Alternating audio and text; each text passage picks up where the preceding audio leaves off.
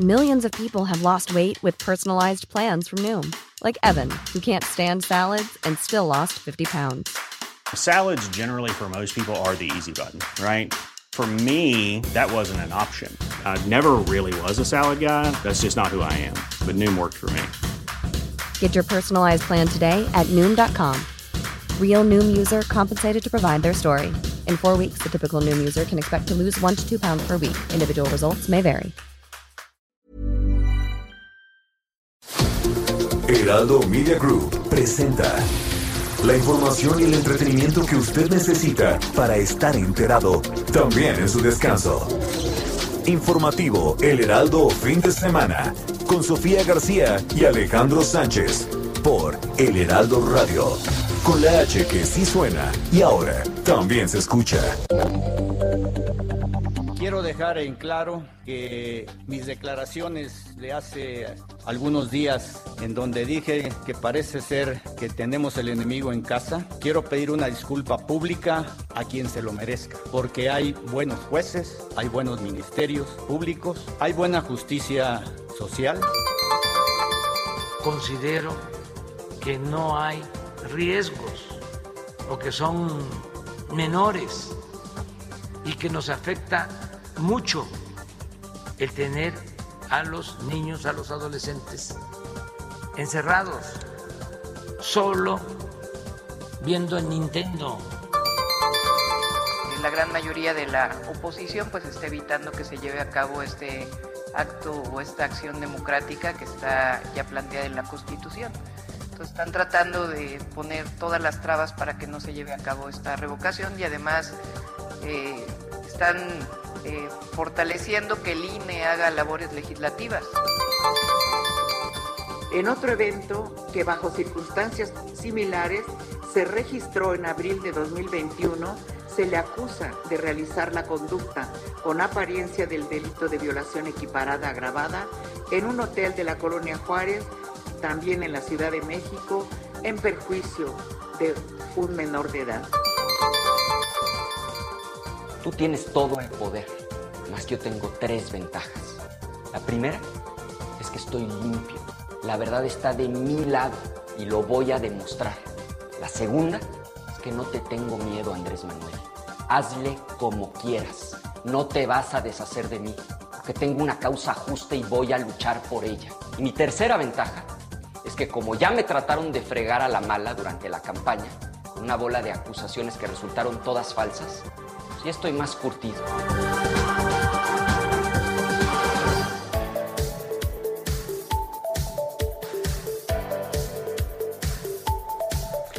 Hola, ¿qué tal? Muy buenos días. Son las 7 de la mañana con dos minutos. Bienvenidos a los micrófonos del informativo fin de semana. Este domingo 22 de agosto, ya casi estamos en la última semana de este mes de agosto. Gracias por estar con nosotros. Recuerde, estamos todos juntos desde esta hora, desde las 7 de la mañana hasta las 10 en todas las frecuencias del Heraldo Radio a nivel nacional y también más allá de las fronteras. Quédese con nosotros, vamos a platicar de muchos temas de lo sucedido este fin de semana, sí con Grace en diferentes estados de la República, pero en particular allá en Veracruz. Eh, también vamos a platicar de lo que viene, de lo más importante de qué sucederá esta semana. Son varios los temas, es la última semana previo al regreso a clases. ¿Qué ha pensado?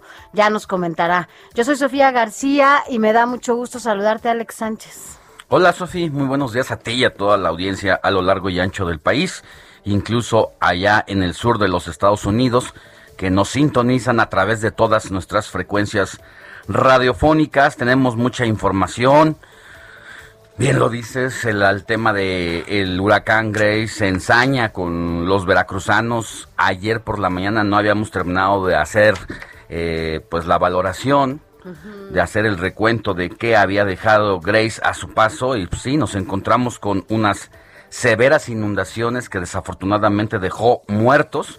Buena parte de ellos son niños, desafortunadamente, muchos damnificados y no tenemos un fondo nacional de desastres para atender las consecuencias que deja la emergencia porque el gobierno en turno decidió que no era importante tener ese colchón porque como él ha venido diciendo, en todos lados hay corrupción, pero nunca lo. Pero no hay culpables y hoy que están viviendo esa desgracia nuestros hermanos veracruzanos, pues se tienen que conformar con las simples condolencias del presidente y de toda la corte, pero eh, pues lo que se necesitan son recursos para salir adelante de esa situación complicada. Vamos a ir hasta Veracruz con nuestro compañero corresponsal que trae todos los detalles. Juan David Castilla tiene pues toda la información, platicó con las personas eh, familiares de las víctimas de los decesos y entre otras cosas empieza también la Cámara de Diputados, Sofi, y con ello ¿Qué pasó ayer? legislativa, esta alianza legislativa que se dio primero en este, pues en las elecciones, vimos cómo se formó esta alianza PRI, PAN, PRD en todo el país, bueno, por lo menos en las 16 gubernaturas que se llevaron a cabo. En algunos estados a nivel local también lo hicieron con las diputaciones y bueno, pues ayer reforzaron esto, em, esta alianza a nivel eh, legislativo, allá en la Cámara de Diputados, en donde bueno, pues se comprometen a seguir de la mano sobre todo para las reformas, para los acuerdos, para los consensos que se allá se logren a partir del primero de septiembre. Vamos a platicar cuáles son las prioridades, Alex, porque, bueno, pues no han podido resolver un gran pendiente que tiene muy preocupado al inquilino de Palacio Nacional, como tú le dices, allá en donde lo que se pedía que se aprobara antes de que acabara esta legislatura era la revocación de mandato. Y como no se dio así allá en el Senado, no se logró el, consenso en la comisión permanente, bueno, pues ahora será seguramente uno de los temas principales a partir del primero de septiembre que entren ya los diputados que se fueron a tomar, ¿sabes qué? Se fueron a tomar la foto y, y, además les dieron un iPad. Ah, bueno, una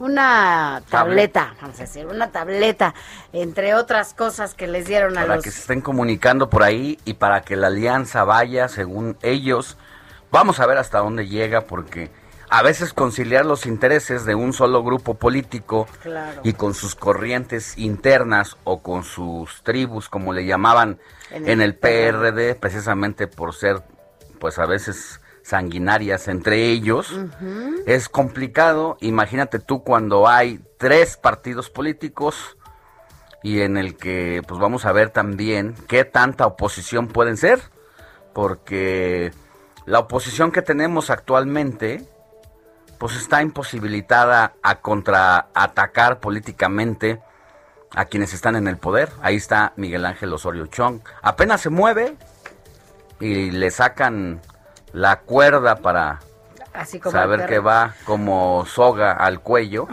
pues por todo lo que tiene en el pasado. Entonces esa oposición es la que ha fracasado todo este tiempo y vamos a ver esta oposición de qué está hecha. Si hay cola que les pisen o no. Ahora, las circunstancias son distintas, ¿no? Ayer escuchaba que un diputado del PT ya se fue al PRD. Bueno, aquí todo el mundo ya ve que va cambiando de, de partido, de colores cada rato. Pero ayer ya se fue. Hoy hay una, bueno, el Morena, que tiene a sus aliados, que es el verde, ¿no?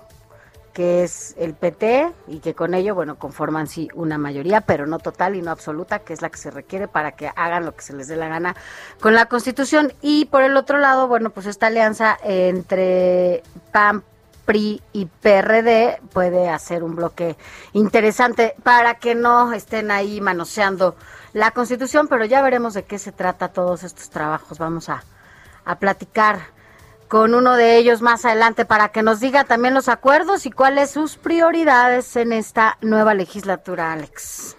Así es. Eh, va a estar, va a estar eh, digna de a dar, darle toda la, ponerle toda la lupa, precisamente para saber cómo se van a mover cada uno de estos. Y lo que sí es un hecho, eso creo que no está a discusión, es que por lo pronto Morena va a tener que irse acostumbrando a los a los tropiezos como el que ha ocurrido recientemente en el Senado de la República, donde por un voto no pudo pasar la instrucción del presidente de la República de que aquí no es que el presidente proponga y el Congreso disponga.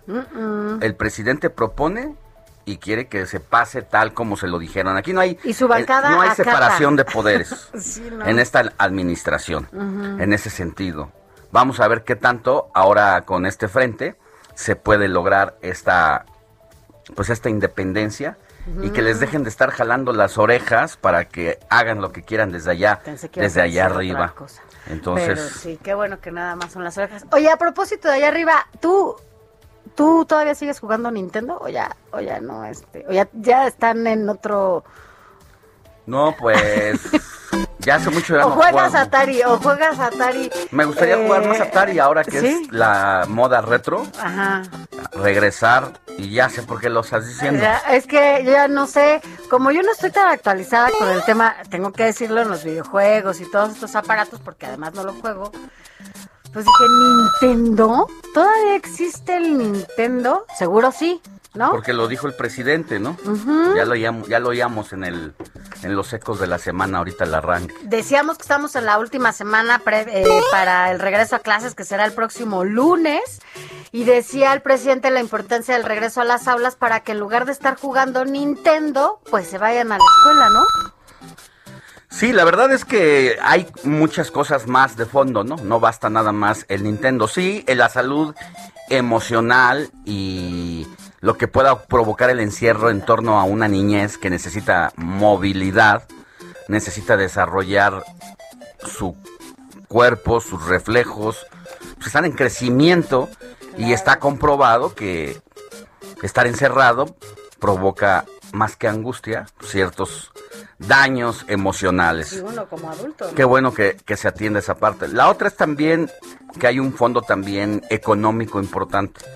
Tú sabes, por ejemplo, que la industria zapatera, no se diga la de León, Guanajuato, es está a punto de la quiebra porque más del 60% de la venta de zapatos al año se da precisamente en el regreso a clases. Entonces ya te imaginarás para los zapateros lo que también representa desde hace casi Año y medio, dos pues, años. más años, más de año y medio, casi ciclo, cerca. Es que ciclo y medio escolar. Entonces, imagínate estar ya con casi dos ciclos en el que tu producción nacional está atorada, las fuentes de empleo. Hay zapateros que seguramente tienen muchos millones de pesos y han apoquinado y han, han tenido que apechugar y aguantar. Pero ¿qué pasa con los que iban en crecimiento, con los pequeños empresarios zapateros, que son los más? ¿Qué ocurre cuando te llega una situación como esta y nomás no vendes? Es una industria muy fuerte que le da un pues una importancia al producto interno bruto. Pero así como son los zapateros, son los de los uniformes escolares y son los de los útiles escolares. Los útiles, las Entonces- papelerías, ¿no? ¿Te acuerdas? Ahora, pues sí, imagínate, las papelerías, la- los quienes hacen las biografías, que ya de por sí ¿Te estaban en crisis, ¿no? Monografías, a nosotros nos Las biografías de Agustín Melgar y que tenías que ir a Sí. recortar y transcribir lo que venía detrás Ahora de ya ella. hace Ahora, copy-paste. ahora ya hace algo así como el Nintendo, ya también está el, ¿cómo se llama? Wikipedia, ¿no? Pero- qué- Sí, el Wikipedia, pues es- tienes todo para estar ahí copiando y pegando, pero es cierto lo que dices, finalmente es una cadena productiva importante, ¿no? Desde los zapatos, los uniformes, eh, todo lo que tiene que ver con papelería, vaya, sí, pues es- se han visto afectados pues muchísimas tiendas de uniformes, ya lo habíamos dado, en algún momento lo comentamos aquí, ¿te acuerdas? Que tuvieron que cerrar sus puertas fabricantes porque no, no más, no. Entonces, usted que nos escucha allá en casita, tiene dos opciones. Si usted quiere mandar a sus hijos a la escuela, bajo las circunstancias y riesgos que hay que asumir, tiene esa posibilidad de hacerlo a partir del próximo lunes, o sea, mañana, 30. 30. Tienes razón, a partir del próximo lunes, de este lunes en 8. Pero si también no quiere hacerlo, también tiene esa posibilidad. Es un regreso que va a ser voluntario ya nos dejamos de jueguitos y esas cosas porque ya no va a haber carta responsiva que no sé de dónde lo sacaron. no existía. No, pues la carta que no existía fue del FINA y se la presentó al presidente. El presidente, ya sabes que se para atrás con sus manos abajo y veía en la pantalla de esas de PowerPoint que les ponen ahí, vio la carta y al día siguiente se la ratificaron y la aprobó, pero ya cuando sintió que la oposición se le dejó ir y que hubo críticas, porque por, con justa razón. Porque una carta responsiva se suscribe cuando dos partes se comprometen. No solo una. Y en este caso, sobre todo en esta, en esta coyuntura y en este caso, ¿a qué te comprometes tú? Pues no, yo me comprometo a que si mi hijo enferma, yo soy el responsable. ¿Y la escuela a qué se compromete? Entonces generó toda una, una controversia. Están esas dos opciones, Sofi, pero si te parece. Arranquemos rápidamente con un resumen de noticias.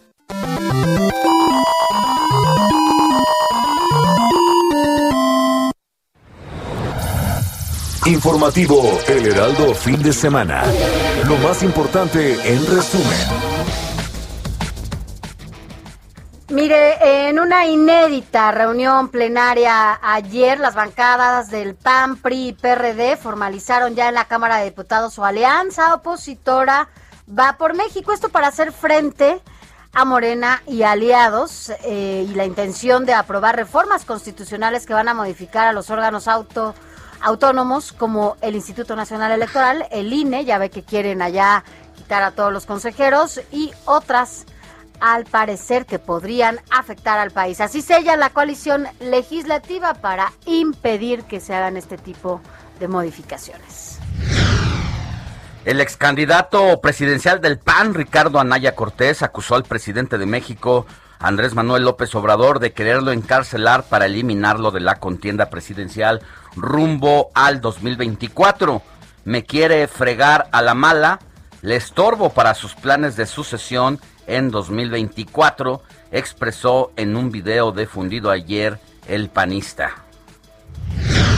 Y mire, a propósito de la oposición, los dirigentes nacionales, los presidentes nacionales del PAN, PRI y PRD, mañana se reunirán en Estados Unidos con el presidente de la Organización de los Estados Americanos, la OEA, Luis Amagro Lemes, para entregarle una denuncia en la que acusan de una narcoelección en México durante los recientes procesos electorales. Mire, la Suprema Corte de Justicia de la Nación da revés a el gobernador de Baja California luego de otorgar a los ayuntamientos de Mexicali, Tecate y Rosario una suspensión provisional contra la municipalización de los órganos operadores del agua que impulsó el gobernador de Baja California, Jaime Bonilla. Las medidas cautelares otorgadas a los gobiernos de dichos ayuntamientos impiden continuar con la transferencia prevista en las reformas del decreto 289 aprobado por el Congreso del Estado a finales del mes de julio de este año. Y mire, aquí en la Ciudad de México pasó también Grace, usted lo, lo, pudo sentir ayer aquí en la capital del país, estas lluvias que no pararon en la mayor parte del día. Bueno, pues este, este ciclón tropical que tocó suelo justamente en Veracruz, como un huracán categoría 3 y con su paso degradado a tormenta tropical dejó daños menores aquí en la Ciudad de México. De acuerdo con la Secretaría de Gestión Integral de Riesgos y Protección Local, las afectaciones por las lluvias y vientos consistieron nada más en encharcamientos, así como caídas de árboles y ramas, principalmente en las alcaldías de Iztapalapa, Gustavo Amadero, Tláhuac, Milpalta, Xochimilco y Tlalpan. Una luz de tierra sepultó a seis integrantes de una familia en la colonia Brisas del Cedeño, municipio de Jalapa, Veracruz, debido a las lluvias precisamente que ocasionó a su paso el huracán Grace. Se trata de una bebé de tan solo 15 días de nacida, una niña de dos años y tres niños de cuatro, cinco y ocho años quienes fallecieron junto a su madre de 27 años. Así la tragedia que deja a su paso Grace. Y en otros temas, mire, por primera vez en lo que va de la pandemia, San Luis Potosí reportó más de mil contagios en un solo día en las últimas 24 horas, ya que hubo 1.064 nuevos pacientes para llegar así en ese estado, en San Luis Potosí, a 82.147 casos acumulados. Henry se convirtió en huracán categoría 1 y se prevé que hoy toque tierra en la costa noroeste de los Estados Unidos. Es el primero en 30 años en llegar tan al norte del país, por lo que Nueva York se declaró en estado de emergencia. Es tan grave como un ataque cardíaco, dijo el gobernador de Nueva York, Andrew Cuomo, al anunciar el despliegue preventivo de 500 soldados de la Guardia Nacional. El cambio climático, Sofi, haciendo de las suyas y los estragos se ve por todos lados. Así es, el gran pendiente del mundo también. Y mire, nada más decirle que en las últimas 24 horas se confirmaron 20.307 casos nuevos de COVID-19 y lamentablemente 847 defunciones. Y ahora vámonos con Adrián Caloca, que tiene lo mejor de la jornada deportiva. Y ya nos dará un adelanto y más adelante nos enlazaremos con él. Pero ha perdido Manny Pacquiao en su retorno a el cuadrilátero. Muy buenos días, Sofía Alex, y a todos nuestros queridísimos redescuchas, diciéndoles por supuesto, y como siempre, un extraordinario domingo para que tengan un increíble cierre de este fin de semana. No hay mejor manera de hacerlo, como siempre se los digo, que estando bien informados de todo lo que sucede alrededor del mundo de los deportes. Es por ello que más adelante les estaré comentando a detalle todo lo que está sucediendo con la jornada 6 del torneo Apertura 2021 de la Liga MX, los resultados del sábado, de ayer por supuesto, y lo que se nos viene en esta jornada dominical con lo que resta, por supuesto, de esta jornada. Pero obviamente no podemos dejar pasar la velada de ayer con el boxeador filipino Manny Pacquiao. ¿Qué tal le fue? ¿Cómo estuvo la situación? Al igual que el cierre de la semana 2 de la pretemporada de la NFL, la mejor liga de fútbol americano en el mundo. Y no podemos dejar pasar, regresando al balompié, la actuación de los mexicanos en Europa. Esto y mucho más, Sofi, Alex, lo estaremos comentando más adelante a detalle. Gracias mi querido Adrián, nos escuchamos más adelante.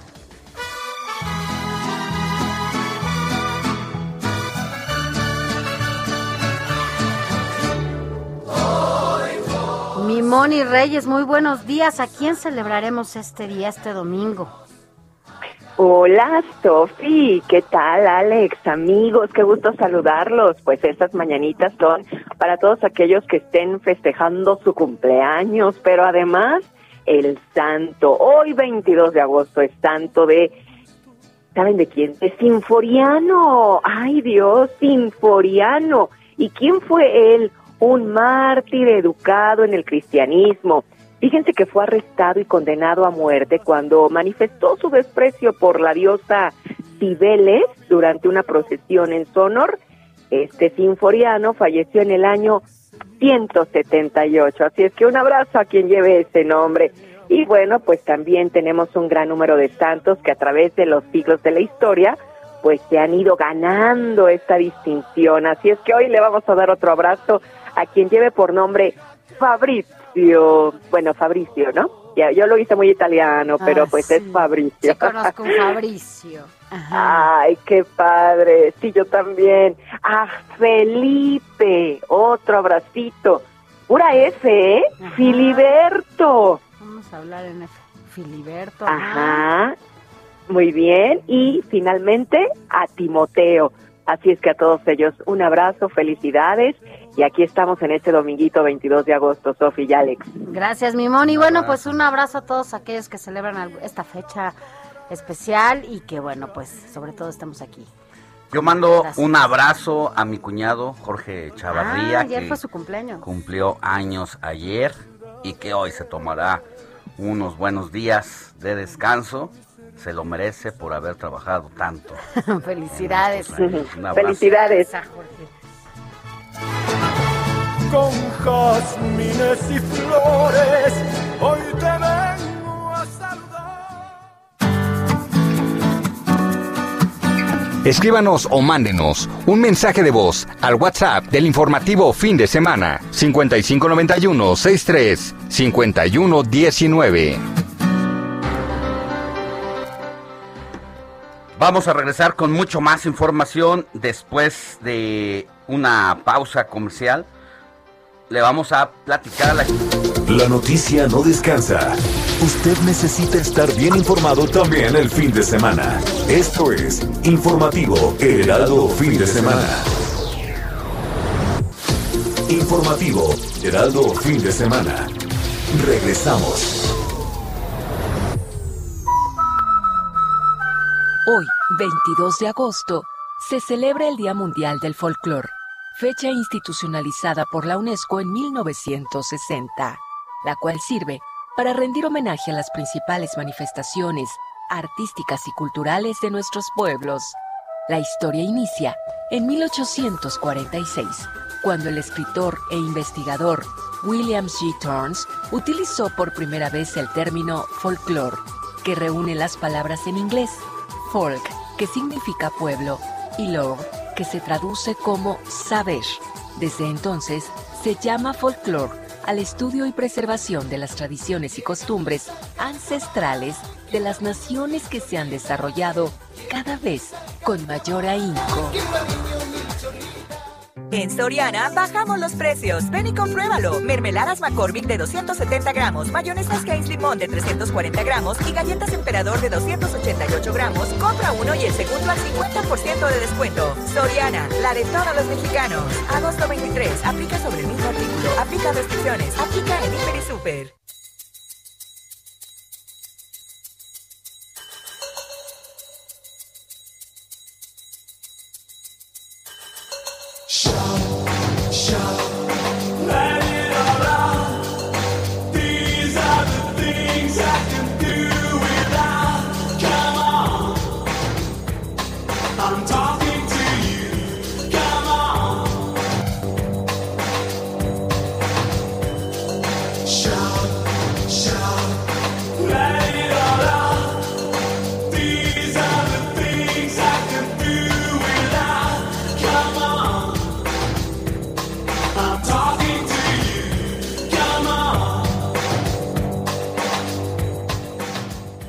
Bueno, estamos escuchando Shout de Tears for Fears porque justamente un día como hoy, el 22 de agosto, pero de 1961, nació el músico británico Roland Orzabal, integrante justamente de este dueto de Tears for Fears, cuyo tema que estamos escuchando, usted seguramente lo recuerda, será ochentero, noventero, como nosotros, es Shout, que formó parte de un álbum que se llama Songs from the Big Chair. Así que bueno, por eso estamos recordando hoy a Tears for Fears porque está celebrando un aniversario más.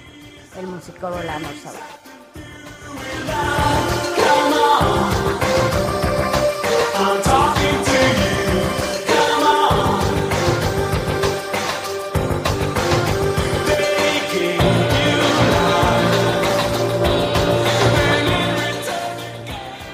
Recorrido por el país. Recorrido por el país. Vámonos hasta San Luis Potosí porque ahí está nuestro compañero periodista Pepe Alemán que nos tiene todos los detalles sobre los daños o lo que dejó a su paso eh, el huracán Grace allá en la Huasteca Potosina. Pepe, muy buenos días. Muy buenos días, este, Sofía, muy buenos días, este, amigos, compañeros. Pues efectivamente el paso de Grace por territorio potosino golpeó principalmente la Huasteca Potosina, donde pues 75 familias fueron rescatadas y además de dos jóvenes que eh, eh, andaban en unas cuatrimotos y la crecida de arroyos y ríos preocupó a las eh, autoridades estatales. Comentarles que en el municipio huasteco de Tamazunchale, policías estatales auxiliaron en el desalojo de, las, de estas 75 familias de las colonias Los Naranjitos, San José, Tatiano Pérez, barrio del Carmen y San Rafael, cuyas viviendas se inundaron debido a la crecida del río Moctezuma. Estas familias fueron trasladadas a la escuela Macedonia Costa, habilitada como albergue temporal, donde también fueron refugiados un hombre de 43 años y un niño de 11 años, ambos con discapacidad motriz, motriz que estaban en riesgo en sus casas del barrio de San Miguel, también ahí en Tamazunchale. En tanto en la avenida Tancupaya, perteneciente a Ciudad Valles, también en la Huasteca, socorristas de la Coordinación Municipal de Protección Civil lograron rescatar a dos jóvenes que se encontraban a la deriva cuando transitaban en cuatrimotos y la crecida de un arroyo los sorprendió. En Tamazopo también, debido al aumento de los niveles del río Trampolín, tuvieron que desalojar a un grupo de turistas provenientes de Guanajuato y Monterrey que habían llegado en autobuses turísticos. Por tanto, la Coordinación Estatal de Protección Civil dio a conocer que el río Amajac en Tamazunchal ha aumentado considerablemente su nivel, por lo que monitorean de manera permanente, porque eh, para eh, necesario asistir a las familias, Además se reportó la caída de árboles y postes, vehículos varados en ríos y arroyos. En la capital, tan sobre la carretera 57, a la altura de las instalaciones de la Guardia Nacional, el pavimento mojado ocasionó una carambola de al menos tres autos sin que se reporten lesionados. Es lo que hasta el momento deja el saldo Grace por territorio potosino, queridos compañeros. Muchas gracias, querido Pepe. Nos escuchamos más adelante. Buenos días. Seguimos, seguimos pendientes. Muy buenos días. Buen día.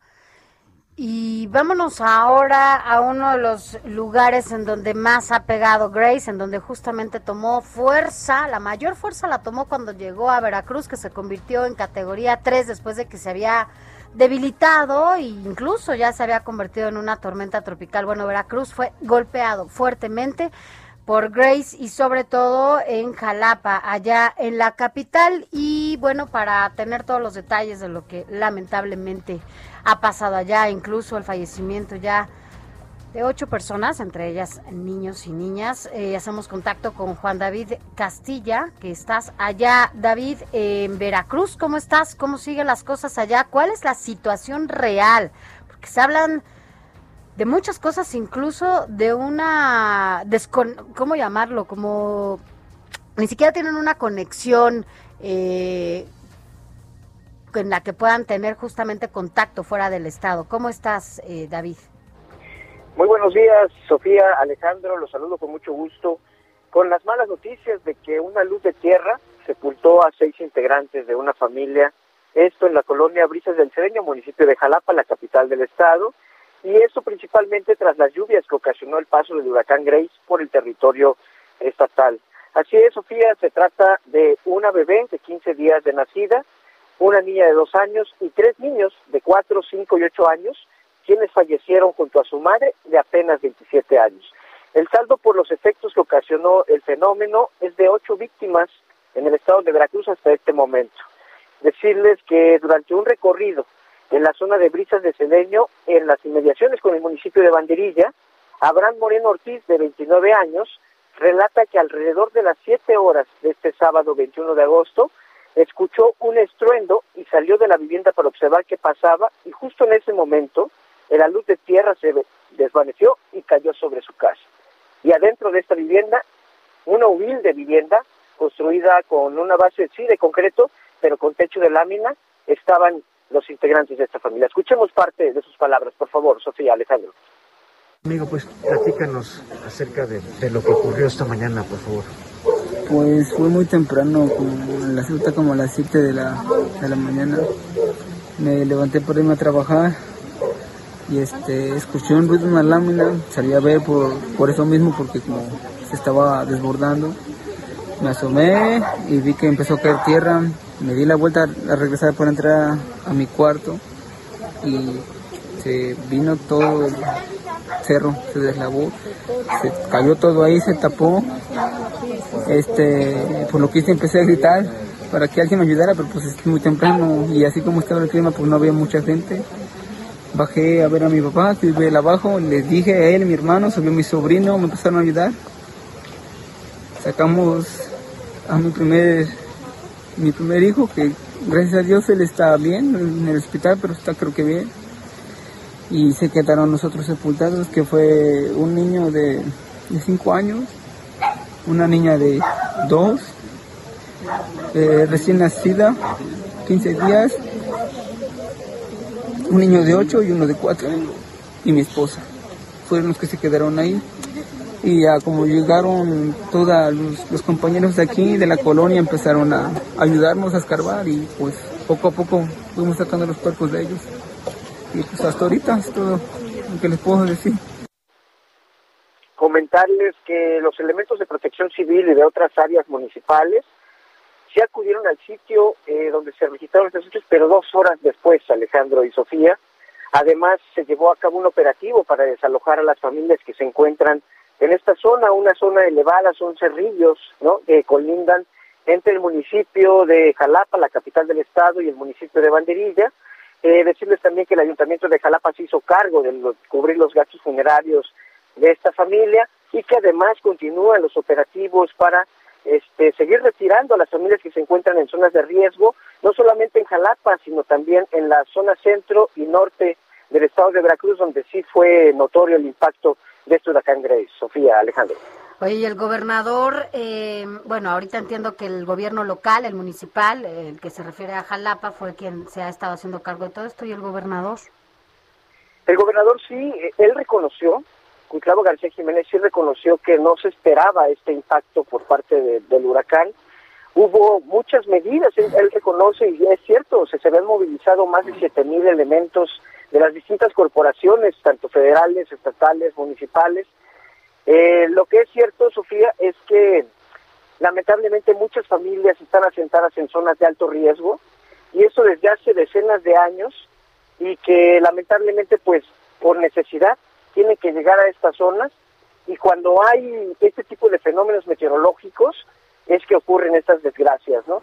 a pesar de los operativos que se llevaron a cabo por parte del ejército mexicano, por de prevención por parte de la Secretaría de Protección Civil, también de los recorridos que realizó la Secretaría de Seguridad Pública, pues fue lamentablemente poco para tratar de evitar que ocurrieran esas tragedias lamentablemente en Veracruz. Sofía Alejandro. ¿Se sabe cuántas comunidades son las que están también afectadas? Eh, solo hubo desafortunadamente ocho muertos. Entiendo que hay algunos desaparecidos. ¿Y cuáles son las comunidades que van a requerir la ayuda del Estado para volver a recuperar su normalidad después de estar bajo el agua? Así es, Alejandro. Fíjate que el gobernador confirmó que otras tres personas están reportadas como desaparecidas y esto tras otro deslave registrado en la zona de la colonia Framboyanes, cerca de la avenida Ébano, también en la ciudad de Jalapa. Y decirte que sí, son 25 municipios para los que se ha emitido una declaratoria de emergencia y para pues que llegue la ayuda humanitaria no por parte del gobierno federal. También mencionarte que pues hay afectaciones en más de 20 municipios del estado principalmente en la zona norte de, de esta entidad por ejemplo en la zona de Tecolutla que fue donde impactó directamente este huracán en la zona de Nautla en la zona de Papantla, de Poza Rica, donde también fueron habilitados varios varios este, refugios temporales y que sí fueron utilizados durante la madrugada del viernes para este del sábado, perdón, para eh, evitar que estas familias estuvieran tan expuestas ante los fuertes, ajá, las fuertes rachas de viento y este las lluvias, ¿no? que se registraron en esta entidad. Claro. Bueno, pues estaremos al pendiente de todo lo que suceda allá en Jalapa, allá en Veracruz y bueno, pues a darle seguimiento a todo a todo esto. Yo espero que en breve también se den a conocer algunos centros de acopio, algunos eh, espacios en donde si la gente quiere participar y quiere mandar ayuda, también lo podamos hacer a través de estos de estos centros. Gracias, gracias David. Le vamos a dar seguimiento al tema, Alejandro Sofía. Les mando un abrazote. Gracias, cuídate mucho tú también, Juan David Castilla, nuestro corresponsal allá en Veracruz. Y el presidente López Obrador no se hizo esperar, envió su pésame a familiares que murieron tras el paso de Grace. Ya escuchábamos el testimonio de este hombre que estruja el corazón de cómo eh, él y su y uno de sus hijos lograron salvar la vida, pero no así su esposa y cuatro pequeños, entre ellos una niña de 15 días de nacida. Paris Salazar, muy buenos días. Tú tienes eh, todos los detalles de eh, el mensaje que ha dado el presidente López Obrador en torno a esta situación. Ahora sí, Paris, buenos días. Buenos días, Alejandro, Sofía, amigas, amigos de Heraldo México. Así es, y es que al menos nueve muertos en Jalapa y en Costa Rica es el saldo de las intensas lluvias generadas por el huracán Grace, ahora degradado a tormenta tropical. Y es que desde su quinta en Palenque, Chiapas, el presidente López Obrador da seguimiento a la evolución del huracán Grace y sus afectaciones. El viernes por la noche, López Obrador hizo un llamado a los habitantes de Veracruz, Puebla, San Luis Potosí, Tamaulipas e Hidalgo a buscar refugio y albergue en zonas altas. Y es que más de 7.800 elementos de protección civil, así como personal de las Secretarías de la Defensa Nacional y de Marina y de la Comisión Federal de Electricidad, están pendientes de la evolución del huracán. López Obrador envió su pésame a los familiares de estas nueve víctimas que dejó el paso del huracán Grace por, eh, por Veracruz. Y es que a través de sus redes sociales, el mandatario federal aseguró que las personas afectadas por este fenómeno natural no están solas, pues cuentan con su apoyo y el del gobernador Cuitlagoa García. Sin embargo, el presidente López Obrador no aclaró ni precisó cómo será esta ayuda que brindará el gobierno federal a las víctimas, ni cómo se hará llegar, si será eh, de manera económica o en especie.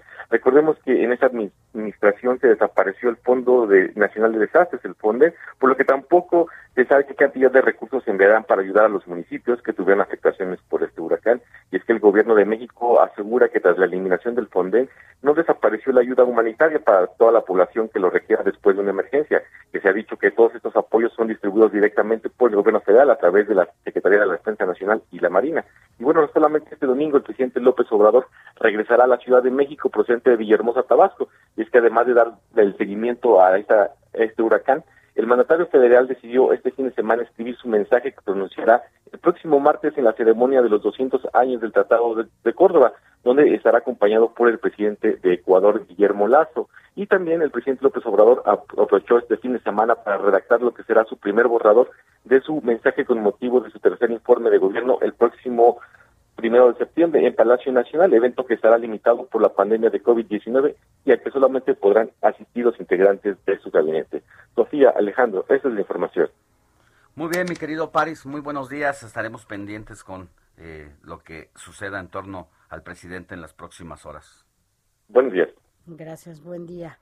A cuidarnos todos con, esta, con esta situación, caray. Sofi, y ayer que estábamos conociendo los primeros impactos del huracán allá en Veracruz, o que todavía no sabíamos la dimensión de lo que estaba ocurriendo, el senador Julem Rentería, él es del Partido Acción Nacional y además es el coordinador de todos los senadores, escribió dos tweets que llaman la atención, porque dice que con el pretexto del huracán Grace, el gobierno mexicano quitó la electricidad y la señal de teléfono desde ayer en los municipios de la zona norte del estado de Veracruz porque no quieren que las imágenes del desastre estuvieran circulando en internet porque ellos desaparecieron el Fonden, este fondo de recursos extraordinarios precisamente para atender emergencias como la ocurrida ayer. Así es, y que bueno, pues al momento de que se declaraban en emergencia, eh, se activaban estos recursos y podían ayudar a la,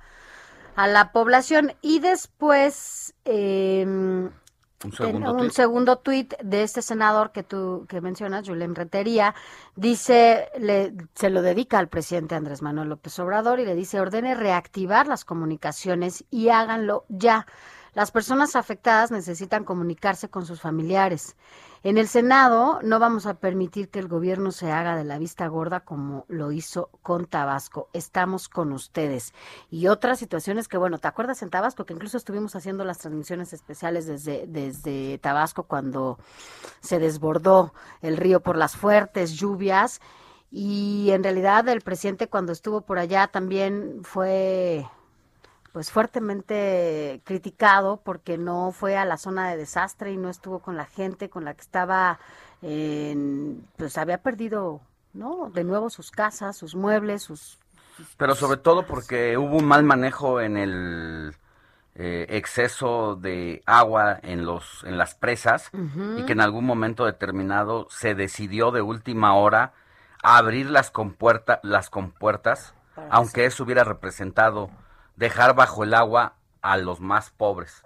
Primero los pobres fue que provocó esta desgracia y aunque hacía unos años atrás había habido lluvias menores, los daños no habían sido tan fuertes como los de esta ocasión del año pasado que tú mencionas y eh, pues eso es lo que se le criticó, el mal manejo otra vez administrativo y de operación en una situación como esta. Así que quien pone el dedo en la llaga es sin duda el senador eh, Rentería. Rentería, porque efectivamente, ¿de dónde van a salir recursos para ayudar a estas personas y a estas comunidades? Ya nos lo decía Juan David Castilla, son 25 municipios que están en declaratoria de emergencia y van a faltar recursos para ayudarlos a hacer labores de limpieza, para ayudarlos a recuperar pues lo más básico, aunque sea una cama, una estufa, pues, porque son personas que están en extrema pobreza.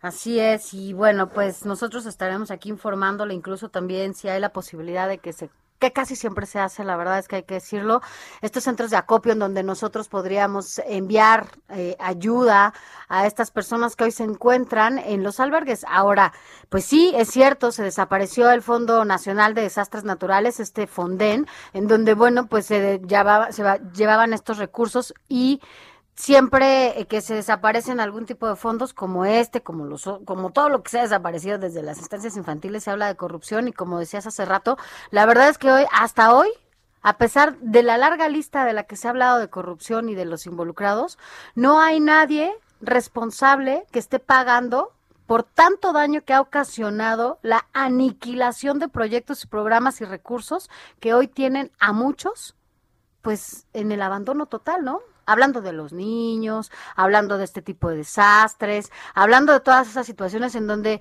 pues, ¿a quién recurren? ¿O dónde recurren? ¿O qué hacen? ¿No? ¿Dónde están esos recursos? ¿Dónde están esos fondos? ¿Qué están haciendo? No hay transparencia tampoco. Está bien que si hay corrupción, pues se desaparezcan ciertas cosas, pero bueno, pues hay que saber con transparencia dónde están. No, y si hay corrupción y la tienes documentada, pues entonces aplica la ley. El corrupto mayor para este gobierno en turno que era Emilio Lozoya, porque está muy claro que le depositaron millones de dólares a sus cuentas personales para beneficiar a empresarios extranjeros dedicados al sector energético, pues ¿dónde está? Durmiendo a pierna suelta en su, en su casa y llegamos a ver incluso la manera en que aún supuestamente perseguido por la justicia, pasa sus cumpleaños con lo mejor de lo mejor para beber y entonces pues es un doble discurso lo que se hace. Por un lado se señala la gran corrupción y por la otra se aviva y se alimenta pues la impunidad. Pero bueno. Así las cosas, acá estaremos al pendiente de lo que la, la verdad es que este testimonio que nos puso David ah, es desgarrador porque está hablando de toda su familia que se quedó enterrada enterrada. Pero bueno, vámonos a más, a más información. Informativo El Heraldo, fin de semana, con Sofía García y Alejandro Sánchez. Síganos.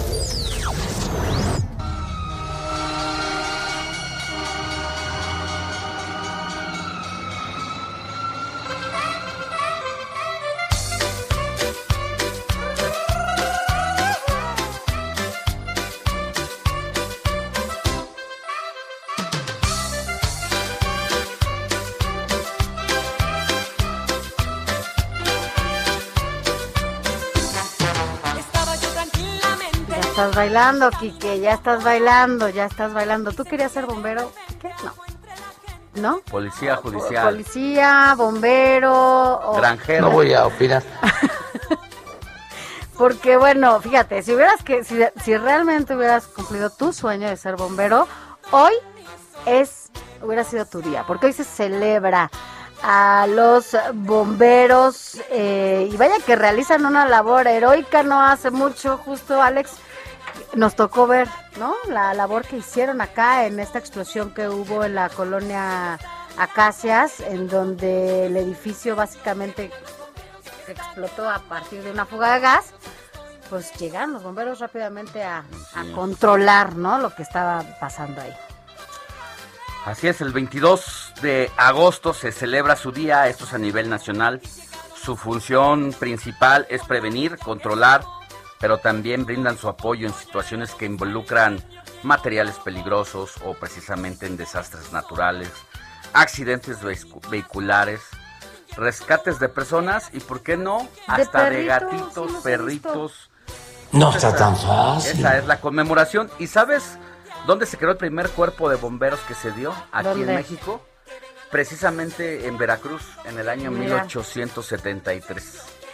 Bueno, pues este día está dedicado a los bomberos, hay que reconocer su trabajo, de verdad su labor es impresionante y además es uno de los eh, oficios mayor reconocido por la población. La verdad es que es es muy muy reconocido y valorado. Gracias a los bomberos y felicidades hoy en su día. Pues, Pausa y volvemos. Reconozcan con un... La noticia no descansa. Usted necesita estar bien informado también el fin de semana. Esto es Informativo Heraldo Fin de Semana. Informativo, Heraldo, fin de semana. Regresamos. Noticias a la hora. Heraldo Radio le informa.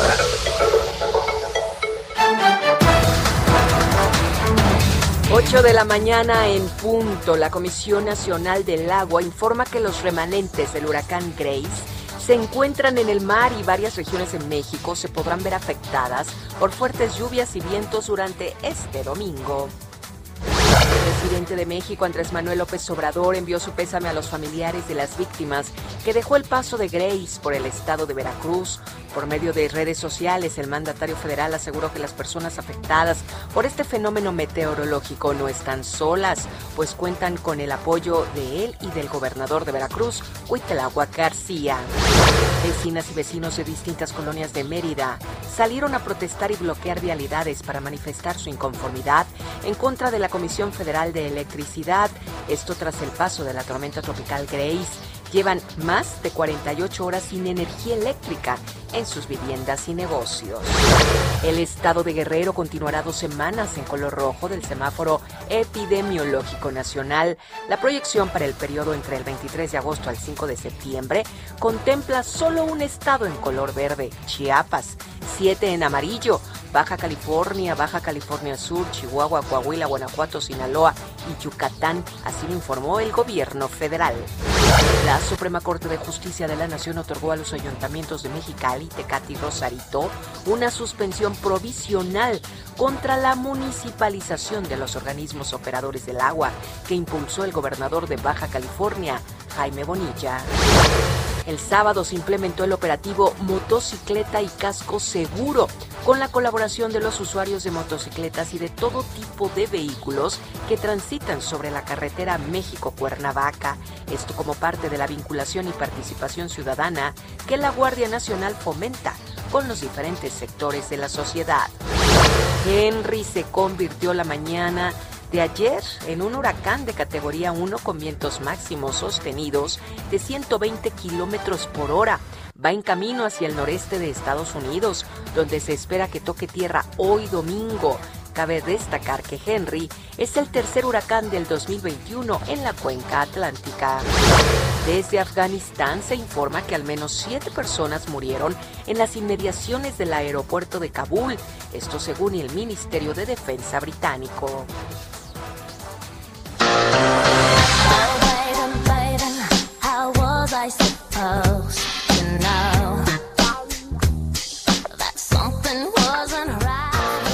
'Britney Spears está siendo investigada por golpear supuestamente a su ama de llaves. La cantante podría acabar enfrentándose a un cargo por un delito menor de lesiones después de que su ama de llaves asegurara que la golpeó durante una discusión entre ellas dos.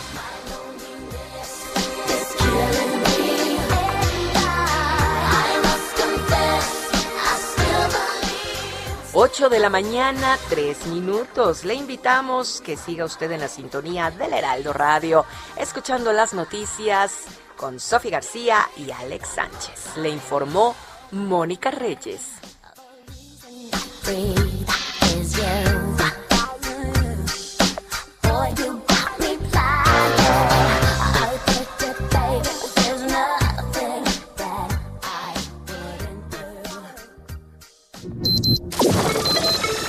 Esto fue Noticias a la Hora. Siga enterado.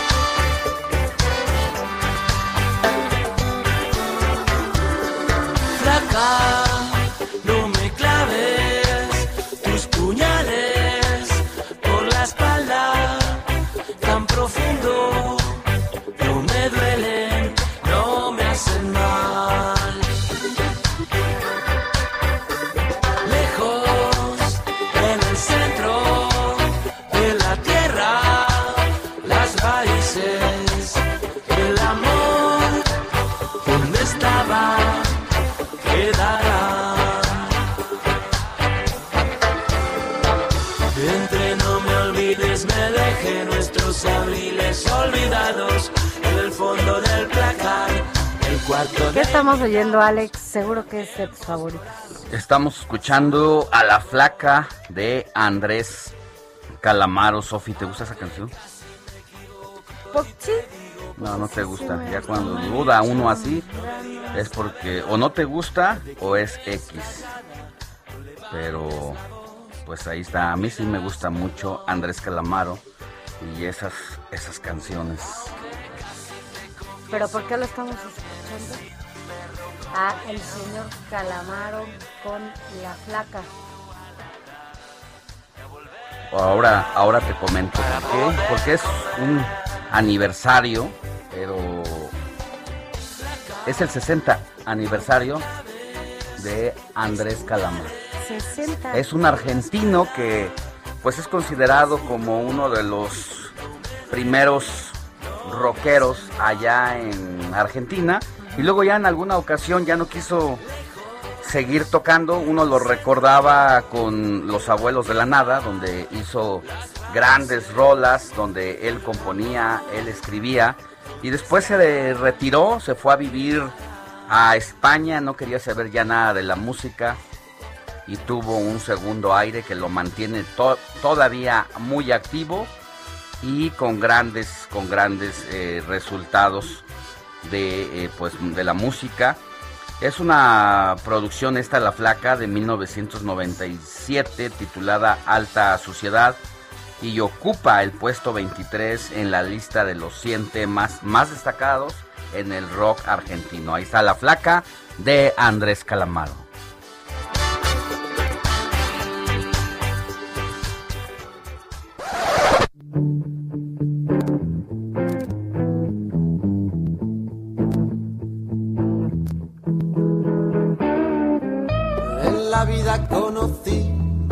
igual a la flaca, coral negro de La Habana. Esa sí me la sé, Alex. Esa sí me gusta, por ejemplo. esa es otra flaca Esa es otra flaca. de otro de este es de otro grupo que se llama Jarabe de Palo. Esa sí me la sé y me gusta. También me gusta. esa. Palabras hablan. La flaca Informativo El Heraldo Fin de Semana con Sofía García y Alejandro Sánchez. Síganos.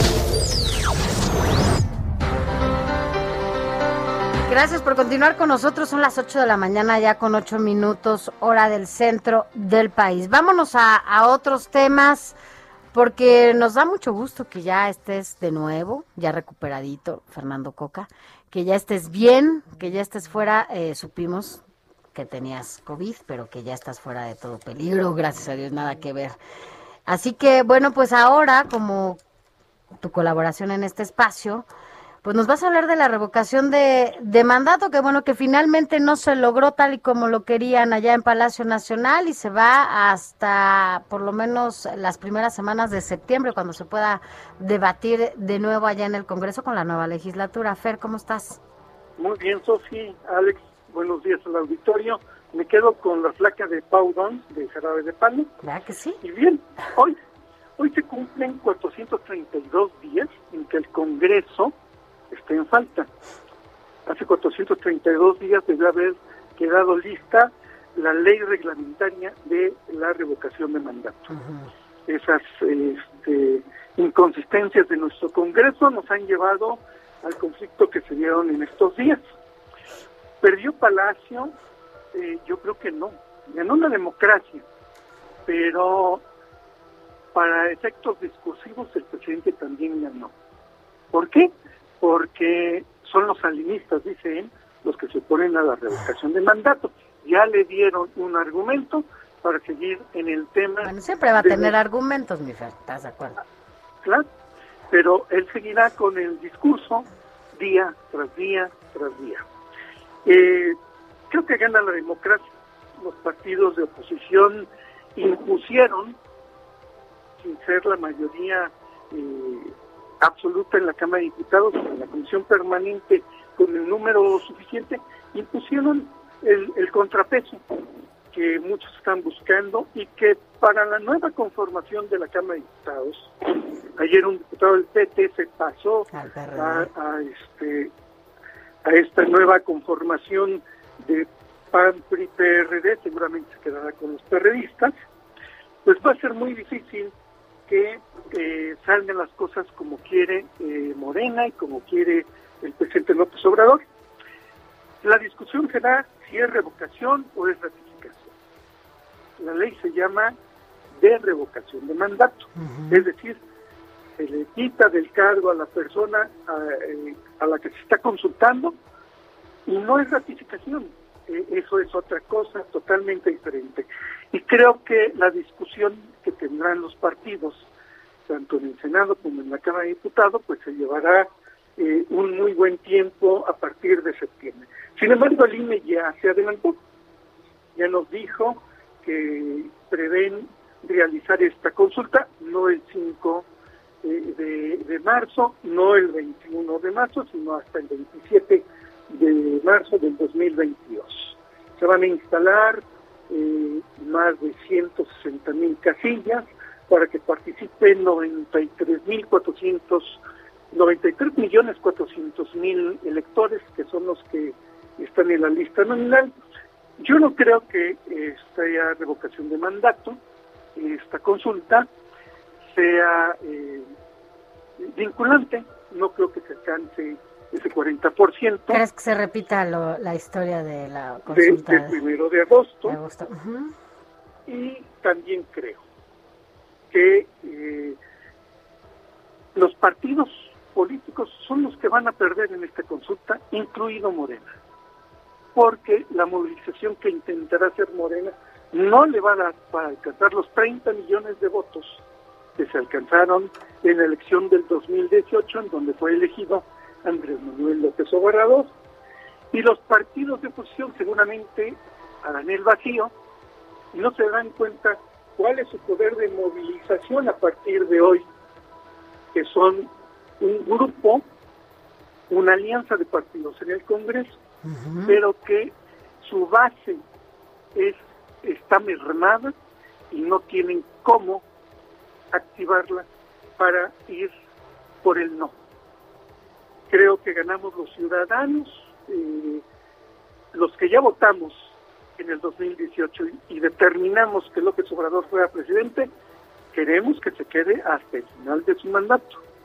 Hay otros que querrán que se vaya antes, sin, eh, sin tomar en cuenta los conflictos políticos, jurídicos, económicos y financieros en los que pudiera estar el país.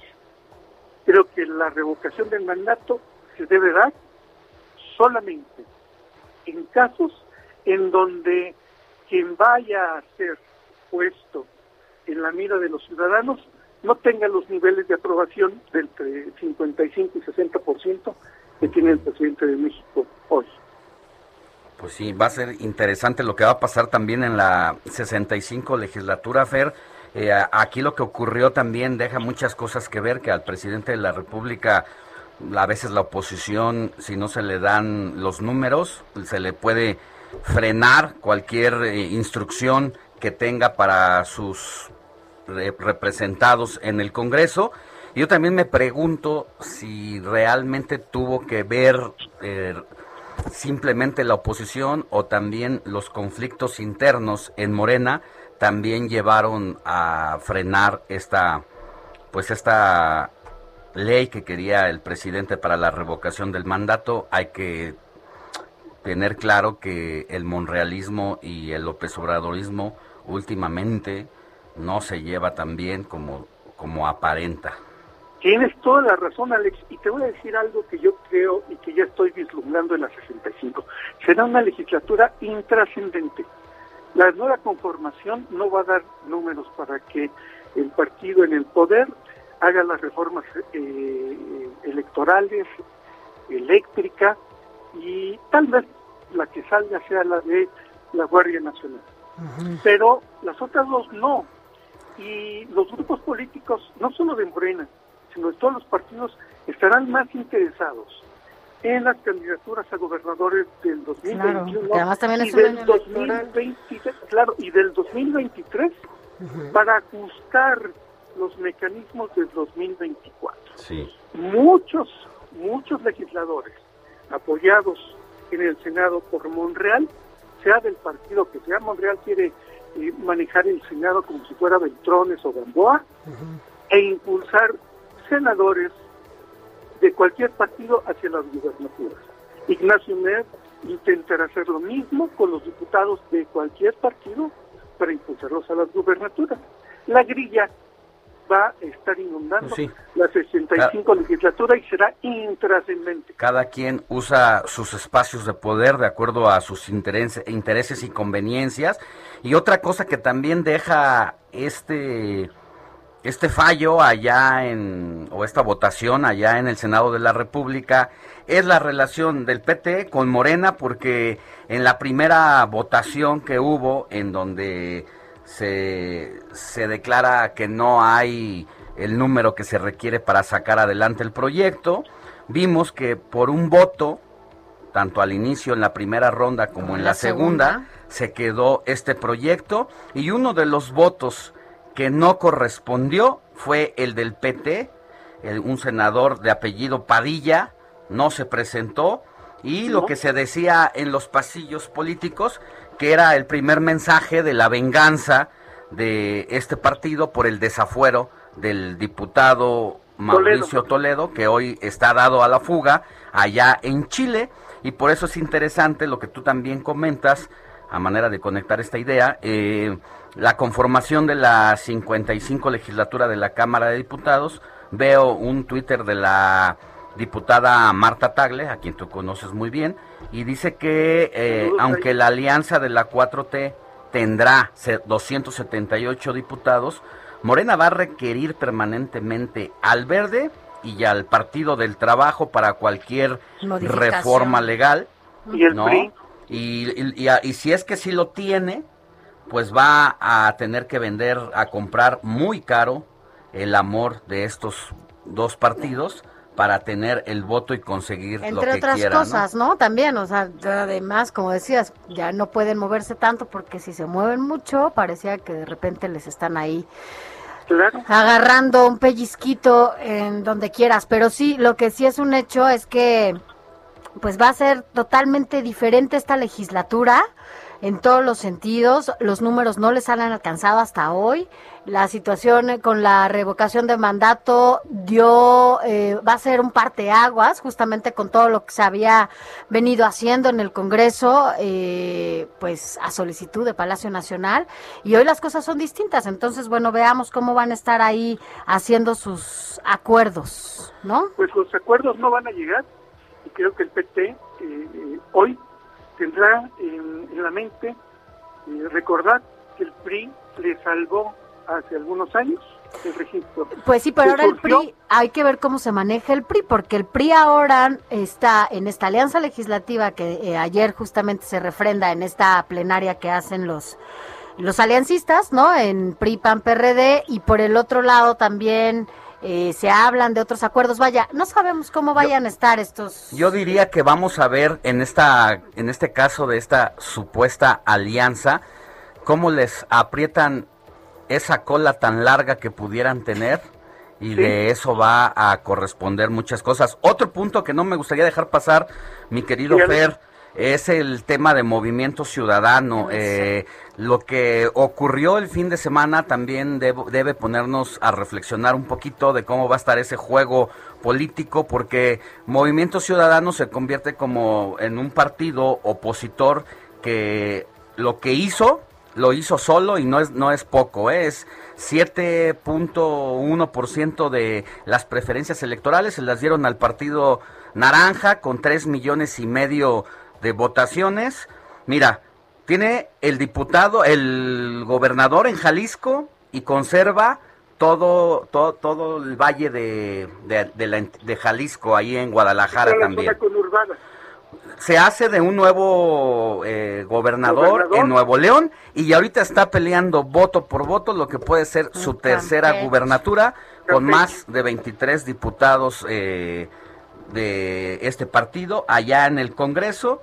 Si hay alguien que conoce al presidente de la República es Dante Delgado, le hizo la campaña en 2006, 2012, sabe de qué pie cojea, sabe sus humores, sabe sus pasiones. Y la manera en que sale Dante Delgado a poner orden en el partido, porque por un voto de diferencia eh, se había quedado la, eh, la reforma del proceso revocatorio, Viene Dante, da la conferencia, manda a traer a la senadora que faltaba para limpiar este, suspicacias ahí y dice vamos en contra de López Obrador, porque se, habían, se había presentado el caso a muchas cosas. Una diputada que no había ido porque supuestamente tenía COVID y que vimos que falsificó, su prueba. Su, su, prueba, Gabriela Medina, y entonces se empezaron los señalamientos ahí porque decían, ah, es que como es de Jalisco, Alfaro, que ya le está haciendo ojitos López Obrador, quizá como un mensaje al divide y vencerás con Dante Delgado, pues ya le prestó a su diputada para poner orden ahí. Va a ser interesante lo que va a pasar con Movimiento Ciudadano. Sí, la presencia de Dante Delgado ese día en una sesión que era importantísima y definitoria para lo de la revocación de mandato, pues justamente marcó, ¿no? La diferencia e hizo que, y, e igual se quedaron a un voto, no les alcanzó eh, los números tampoco, la verdad es que fue incluso hasta momentos de burla para los propios morenistas por no, por, no saber sumar y hacer cuentas con décimas y demás. Ni para, ni con Abaco les alcanzó a los morenos y bueno, pues sí, la coyuntura política cambia muchísimo, las circunstancias son otras totalmente, el Congreso hoy es otro, ¿no? Y las cosas sin duda no se van a hacer como se estaban haciendo desde el 2018, que el Congreso era una mayoría total con los aliados y absoluta. Ahora es diferente y sí creo que el presidente, así como Dante conoce al presidente, pues el presidente también conoce muy bien a Dante y sabe de qué tamaño son cada uno y hasta dónde los alcances de cada uno. Así que bueno, pues tendrán que ¿Qué medir con otro, con otro tamaño las cosas? En, cinco segundos, sí, Movimiento Ciudadano será importantísimo, pero hay un elemento ahí que no tiene palabra y que podría traicionar a sus compañeros de partido. Alito Moreno, Alejandro Moreno, presidente del PIB y diputado electo, entrará en funciones el próximo primero de septiembre. Yo ahí no confío y ahí creo que la cola larga de lo que hablaba casi de algunos, son los que van a romper esa alianza y para cuidar no ir ante la UIR o ante la Fiscalía, pueden ir con Morena en muchas votaciones.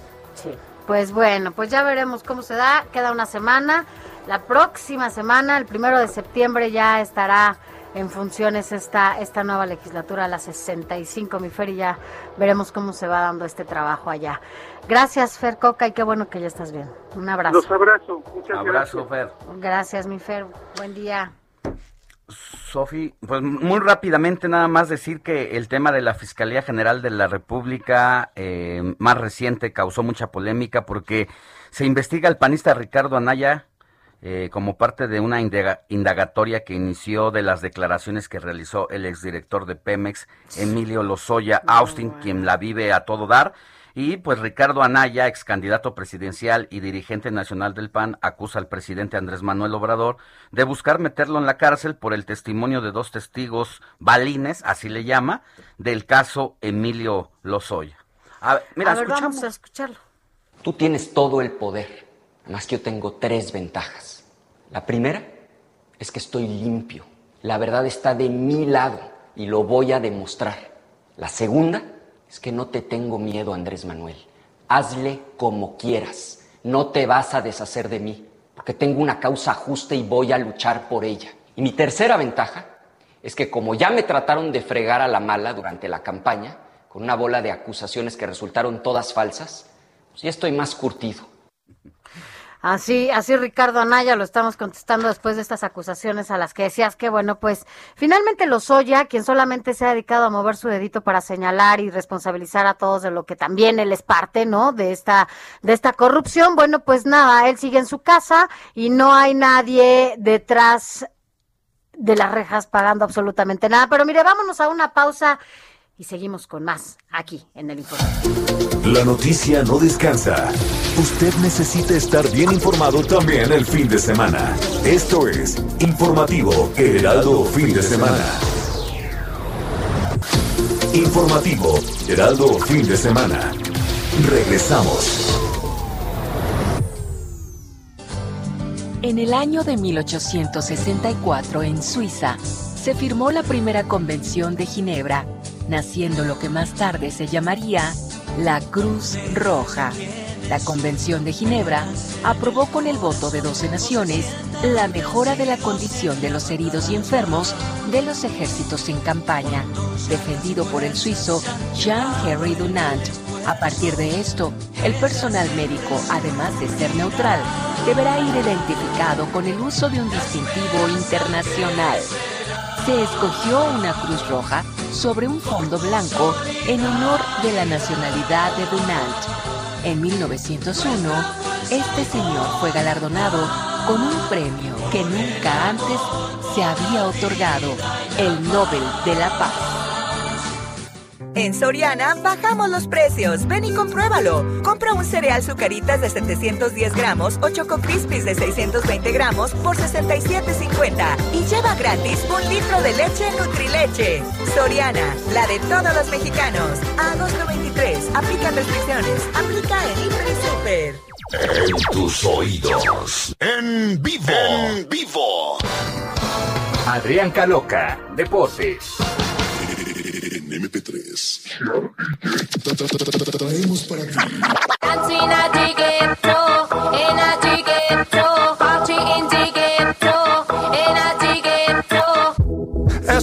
Jodió, la vecina no sé qué bebió, el vecino no sé qué prendió, a la gente no sé qué le dio, pero todo el mundo está loco, todo el mundo, todo el mundo está loco, todo el mundo rayado del coco, y yo solo sé que montaron.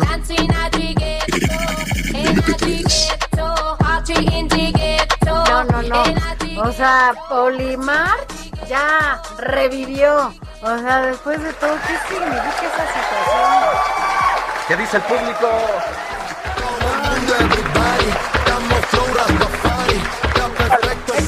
Prepares efemérides, que ya aquí que va a musicalizar la parte que te tocaba ahí Mi amablemente. Adrián Caloca. No puedo dejar esa oportunidad para decir que justamente alguien hoy hiciste un No te estamos escuchando bien, mi Adrián. Parece que tienes te, como hipo. te dejó ahí Te dejó aturdido. muy Quique. mal. No, pero ¿viste cómo supo que estaba Quique y se emocionó? No Porque manches, yo creo que se ha de haber caído, pac. Y pues entonces le dio hipo y por eso no puede hablar. Como Quique. condorito con los pies para arriba. Hay niveles. Ay, niveles, Quique. Yo digo A ver, Adrián. ¿Me escuchan mejor? Eso parece, a ver. Perfecto. Que no podía No, yo creo que andas en el bosque, no sé dónde, mi querido Adrián. De la China.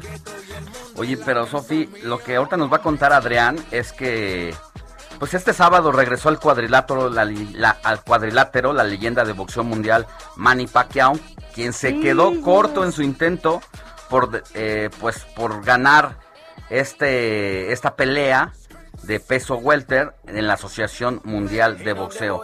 Yo decía que hay veces que ya hay que saberse retirar, siendo uno Para de los irse más bien, grandes, para irse irte bien. irte bien como, como un grande. Ahora sí, Adrián.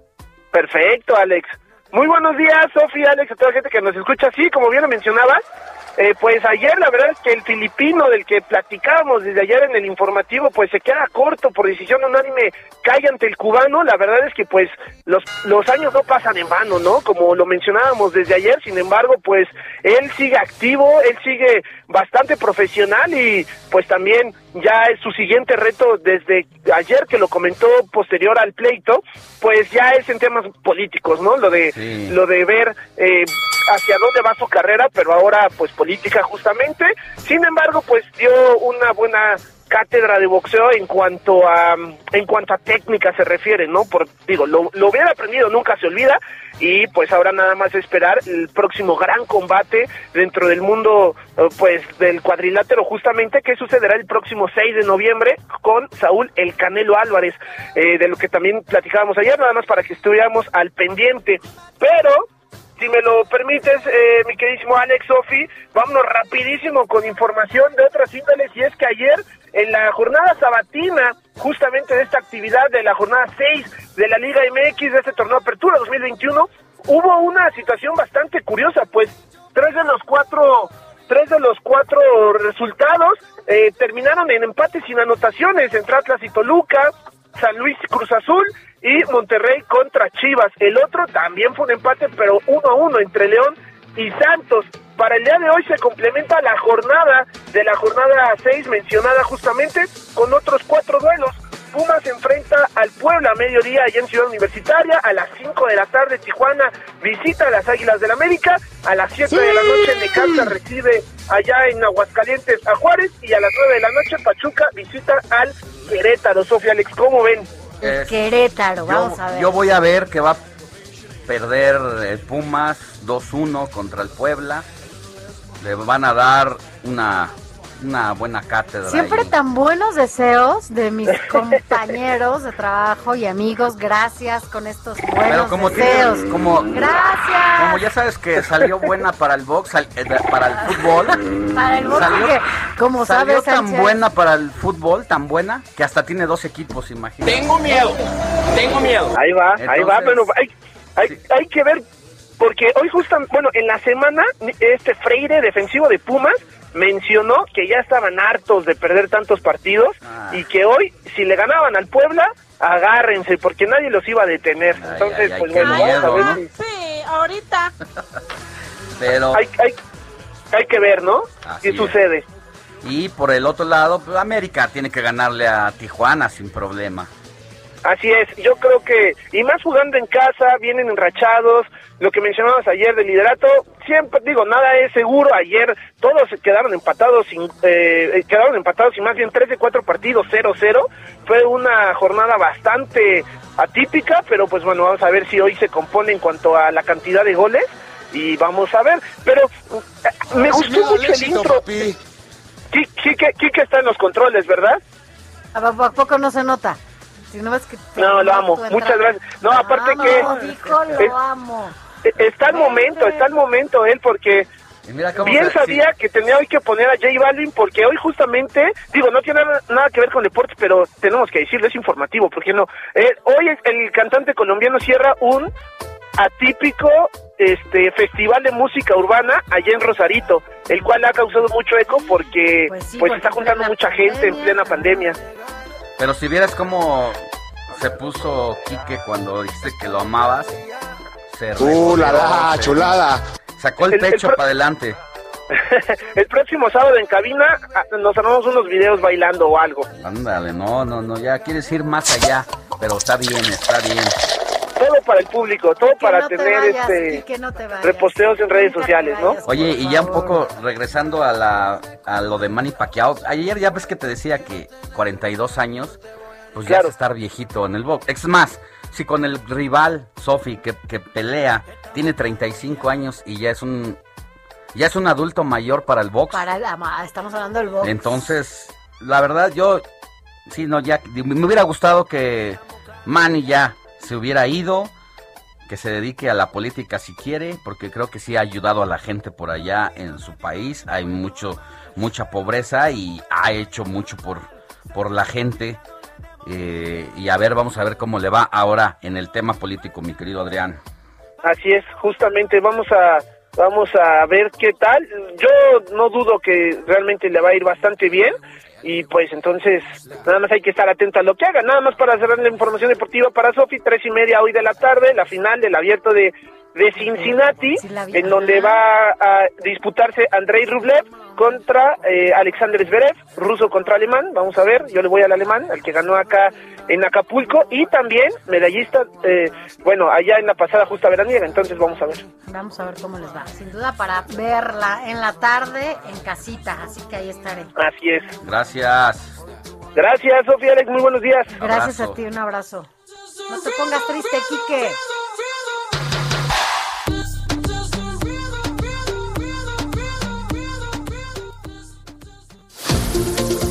Informativo El Heraldo, fin de semana, con Sofía García y Alejandro Sánchez. Síganos.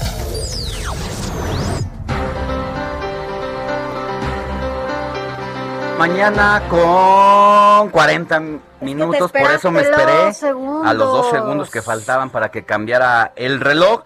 Información de última hora para los capitalinos por fallas en el suministro de servicio eléctrico. En este momento el servicio de la línea 9 del metro se encuentra suspendido en el tramo de Tacubaya a Chilpancingo, Mm. por lo que hay servicio provisional de centro médico a Pantitlán. Tome sus precauciones y otra rayita más al tigre para el desastre que se vive en el transporte del sistema colectivo Metro de la Ciudad de México. Así es, tome todas sus precauciones. Mire, muchas gracias. Siempre quienes hacen posible este espacio son ustedes justamente que están allá del otro lado del micrófono. Gracias por escucharnos, por seguirnos, por compartir con nosotros este espacio, porque sin duda es lo más importante. Ya nos falta todavía hora y media para estar aquí con usted informándole de todo lo que va a pasar. Gracias particularmente, bueno, por sus mensajes súper tempranito que me envían vía Twitter, eh, de acuerdo a la cuenta que está aquí, es una cuenta que se llama Inge Martínez U. También al tío Sam, que siempre nos escucha, Alex, desde Tabasco, gracias. Decía que había problemas incluso con la transmisión vía Twitter. Eh, no, la camarita esta que tenemos aquí vía, vía streaming. Y bueno, pues parece que ya se, se regularizó. Y también a quien me escribe, Oscar Rojas, gracias de verdad por tus mensajes. Gracias a todos ustedes. Y también a quienes nos escriben a través de nuestro WhatsApp. Se lo voy a dar para que si no lo tiene, lo anote y lo guarde. Es la comunicación directa con nosotros. 5591 63 51 19. 5591 63 51 19. Y nos han enviado varios mensajes ya, Alex. A ver, vamos a leer algunos, lee uno. Le, mira, dice, buen día nuevamente las colonias de Jalapa siempre se han inundado. Las de la orilla, a mí me tocó varias veces ir subiendo Jalapa a Banderilla y bueno, baja como cascada el agua, me movía el camión Juan Carlos Martínez. Gracias. Fíjate que si alguna en algún momento de mi vida estuve allá en Jalapa por varios meses y la verdad es que sí es horrible cómo se inundan las calles y no solamente en esta parte que, que dices Juan Carlos, sino pareciera que ahí el drenaje y todas las calles no están realmente hechas para, ¿no? Para que no se hagan estos encharcamientos, estas inundaciones y bueno, pasan gobiernos, pasan administraciones y todo sigue igual. También nos escribe, bueno, vamos a decir su nombre, Feliz Dominguín, Alex y Sofía. El inminente regreso a las aulas es porque después de año y medio de cerrados los planteles, seguramente la SEP está más que preparada para volver a recibir a los estudiantes, con todas las medidas de seguridad, agua, jabón, gel desinfectante y cubrebocas al por mayor. Soy Jesús Díaz de Azca- Azcapotzalco y lo anterior, sí, fue sarcasmo, si no tenían personal ni para ir a barrer. También nos escribe buen domingo, Sofía Alex. Eh, un gusto escucharlos. El señor no sabe negociar y no acepta sus errores. Yo, yo creo que se refiere a Andrés Manuel. Sí, porque cuando hablábamos un poco de la relación de Andrés Manuel López Obrador y con los partidos políticos. Entonces seguramente se refiere Ay. al inquilino de Palacio Nacional. inquilino. Oye, también gracias, ayer se quedaron varios eh, mensajes pendientes, ayer estuvimos con este nuevo integrante de la familia del informativo fin de semana, que es el sabio, que es un personaje que, bueno, se une a este equipo porque quiere estar en contacto con los niños y las niñas, eh, de la gente también que nos escucha. Y ayer se quedaron varios mensajes ahí en el, bueno, nuestro WhatsApp, porque el tema que se abordaba, justo hablamos con un odontopediatra, era el lavado de dientes desde pequeños, porque justamente el día de hoy es el día de la hada de los dientes, de la hada de los dientes, ¿no? Entonces, bueno, hay veces que es hada, hay veces que es ratón. Que en México es ratón, ¿no? Ratón, Porque o sea- hada eh, viene de... En ¿A ti no te dejaba nada? la- Sí, sí me Sí te el ratón, el ratón. A mí ¿El me ratón? dejaba el ratón. A mí ¿no? también el ratón. Oye, pero conozco una niña que se llama Paula, que tiene seis añitos, Ajá. y cuando le escribió su carta al ratón para que eh, pues le dejara un dinerito, Ajá. en, en el- en un postdata, una especie de postdata, le dijo que le dejara el dinerito, pero que también le dejara el dientito, Para que porque iba a ser el recuerdo para cuando ella estuviera grande. Mira, la verdad es que sí, creo que sí se lo dejó, ¿no? Ya no supimos el desenlace, pero sí se lo dejó. Y es que es bueno que los niños les escriban estas cartas, a- también a los Reyes Magos, ves que le escriben cartas, porque además, pues es la relación que tienen con ellos, aunque no se conozcan, porque pues no se conocen, pero hay un vínculo importante porque cuando eres niño sabes que si se te cae el diente, pues va a llegar un ratón. Depende de cómo te lavaste los dientes, eso sí hay que recordarlo. Y bueno, me causó mucha gracia porque en, en automático empezaron los papás y las mamás a decir quiénes eran sus hijos que no se lavaban los dientes. Había una niña que se llamaba Natalia que no que no se lavaba los dientes y después decía otro papá, mi hijo Saúl come muchos dulces. Saúl, ¿qué onda? Y no se lava los dientes. Entonces, bueno, recuerde, el sabio va a estar con nosotros cada sábado, así que si usted tiene algún tema en particular que tratar con los niños y las niñas, díganos, igual y se lo podemos comentar, ¿no? Para que también platique con los Que le niños preguntemos al sabio lo que quiera saber sobre los niños. Claro. O eh, cuando dejan de hacer ciertas cosas que son parte de su responsabilidad cotidiana, pues que se comuniquen con, con Santa Claus o con los Reyes Magos para que se lo hagan saber a los niños. A Y ahora pues vámonos con decir, ¿a más, ti mi qué querida te Sofía. dejaban? Las hadas, Santa Claus, los reyes, en fin. Bueno, vámonos ahora a información, a otros temas. Vámonos rápidamente a todo lo que tiene que ver con el COVID, Alex, porque bueno, pues estamos en una tercera ola. Eso lo hemos estado insistiendo en el Heraldo Media Group. Hay una campaña importante, sobre todo para el uso del, del cubrebocas, porque esto aún no termina. Estamos en pandemia y el uso del cubrebocas sin duda es un instrumento fundamental para la propagación de este virus. Siguen, siguen eh, incrementándose los números. Esta semana, en esta semana fue donde pues estuvimos casi a 29, casi se llegaron a los 29 mil contagios en menos de 24 horas. Estamos rompiendo récords. Y en más de 800 cifras muertes diarias, que algo eso que ya también no se está perdiendo. ocurrido. Exacto, y eso también no se ha estado hablando mucho de las muertes, se está hablando solamente del contagio. Niños, hay niños pequeñitos de un año, Alex, que se están contagiando porque se están confiando, papás, mamás, cuidadores, se están cuida están confiando de que los niños eh, tienen cierta inmunidad. Hoy las nuevas variantes están tomando como presas a niños y niños si es. no los cuidamos. En tanto, siguen las campañas de vacunación y en Xochimilco lo vimos este fin de semana, sábado, eh, viernes, como los jóvenes de entre 18 y 29 años abarrotaron el centro de vacunación que se improvisó allá en el Deportivo de Xochimilco, a tal grado que Claudia Sheinbaum, la jefa de gobierno, tuvo que salir a hacerles un llamado a los jóvenes para que por favor esperen su turno cuando les toque, porque está yendo mucha gente que no le corresponde de acuerdo al apellido eh, y su letra de abecedario, no corresponde y no solo eso, sino que también pues hay muchos jovencitos que están viniendo del Estado de México o de otras alcaldías y que no viven ahí y que eso ha hecho que se salga de control eh, pues la administración de la vacunación allá en Xochimilco y por eso mi querido Carlos Navarro, la jefa de gobierno, vuelve a hacer un, un llamado.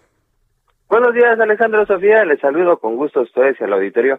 Y comentarles que tras días de largas filas en la vacunación de la alcaldía Xochimilco, la jefa de gobierno Claudia Sheinbaum hizo un nuevo llamado para respetar los turnos asignados para recibir el biológico. Entre jueves, viernes y sábado, el Deportivo de, al Deportivo Xochimilco acudieron jóvenes de otras alcaldías de la Ciudad de México, incluso desde Morelos o el Estado de México acudieron para vacunarse. Hoy en la madrugada incluso regresaron esas filas de personas formadas afuera del centro de vacunación, cosa que no veíamos incluso desde la vacunación de personas de 60 años y más. Ahorita eh, la alcaldía Xochimilco está hecha un caos en el tema de tránsito porque recordemos que pues en temas de, de, movilidad no hay muchas opciones para salir y como el Deportivo Xochimilco está digamos en una zona de la salida de esta alcaldía está totalmente saturada, nos comentan Incluso ya pudimos consultar algunas fuentes y sí está completamente saturado en domingo el tránsito y es por ello que la, la jefa de gobierno Claudia Sheinbaum pidió a las familias que hagan conciencia, así lo dijo.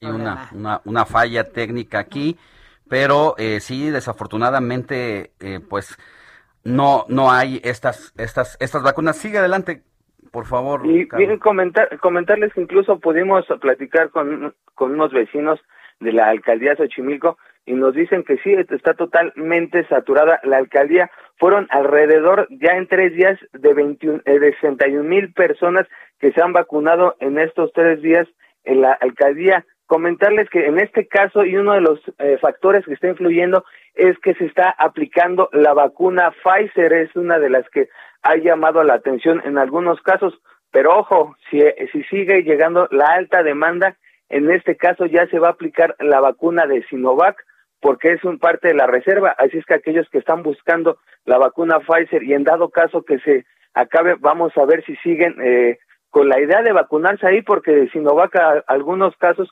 no les agrada, pero como lo han comentado las autoridades, toda vacuna es buena. Y también comentarles que también eh, la jefa de gobierno hizo un llamado para vecinos y restaurantes en zonas como Polanco para encontrar un equilibrio y se logre la sana convivencia entre ambas partes. Esto recordemos por el programa de Ciudad al Aire Libre, donde se permitió al sector restaurantero colocar en seres en la vía pública, tanto en banquetas como las propias eh, calles. Esto y sin embargo esta situación de tensión entre vecinos y restaurantes abonó a partir del 13 de agosto, pues en la Gaceta Oficial de la Ciudad de México se publicó un aviso donde libraba de las verificaciones a los restaurantes para, digamos, seguir con esta parte de la Tenemos tu segundo audio, ¿eh? económico. Sí, escuchemos. El llamado que hacemos a la cooperación de todos y todas. Pero todo el mundo tiene que cooperar, porque no se trata de que el INVEA esté detrás de cada establecimiento mercantil para que realmente cumpla. Entonces, la ciudadanía eh, creo que, eh, que va a estos lugares, está contenta de ir a estos lugares. Y a los restauranteros, pues los que, lo que les pedimos es que cumplan con las reglas, de tal manera que todos podamos convivir, el peatón, eh, el que circula por la avenida y al mismo tiempo los restaurantes al aire libre. Es que en este, en este apoyo, Carlos, que se les dio a los restauranteros cuando pues no cedían los contagios en el país, en la Ciudad de México, y que era impostergable eh, recuperar su actividad económica, se les dieron facilidades para que pudieran sacar las mesitas a las, a las banquetas, pero quienes ya estaban en las banquetas se bajaron hasta la calle y hoy es fácil ver que hay carpas, hay eh, pues ya prácticamente parte de la calle tomada por los restauranteros y esto es lo que pues le está diciendo la jefa de gobierno, o sea que no abusen, ¿no? Es correcto, incluso si podemos darnos una vuelta en la zona de Polanquito, por ejemplo, como bien lo comentas Alex, no solamente ya son las banquetas, en este caso ya tomaron eh, el primer carril, por así decirlo, de, de la calle y ya son carpas, son carpas de más de dos metros. En este caso es lo que, lo que molesta a los vecinos de esta zona. Incluso el aforo, señalan algunos vecinos, nos han comentado, que han detectado que el aforo es mayor afuera que adentro del propio restaurante y es una de las cosas que no está permitida, que no puedes tener un mayor aforo fuera del restaurante. que adentro. Entonces, en este caso, los vecinos han señalado y hemos platicado con algunos que dicen que no están en contra de la reactivación económica, pero simplemente que lleguen a un equilibrio y se respete, porque incluso hay personas, por ejemplo, que van en silla de ruedas y simplemente no pueden avanzar sobre la sobre la banqueta, se tienen que bajar, pero no se no se bajan el, eh, eh, cerca, sino tienen que que este que bajarse ya varios metros adentro de eh, el, el, carril de la vía pública y pues es complicado porque ya es un tema de, de seguridad vial. Así es, pues hay que darle seguimiento a ese caso porque sí, efectivamente, se tienen que tomar, eh, no les pueden dar la mano, como se dice, y que se tomen el pie. Eh, tienen que ponerse en un equilibrio y pues no no invadir estas estas áreas estratégicas para la movilidad de las bicicletas de la de los de las personas incapacitadas de cualquiera de nosotros, atención ahí y primer llamado de la jefa de gobierno a los restauranteros, Sofi, y a los comerciantes establecidos, sobre todo de restaurantes y discotecas. Así es. Gracias, gracias, eh, Carlos Navarro. Hasta luego, buenos días, que estén muy bien. Gracias, buen día. Pues sí, ni modo. Ahí, como dicen, se toman el pie. No. Digo, no, le das la mano y se toman el pie. Pero bueno, vamos a una pausa, no se vaya, continuamos con mucho más. Estamos en el último bloque ya del informativo de fin de semana. Gracias por escribirnos. En unos minutos más vamos a leer todos, todos sus mensajes.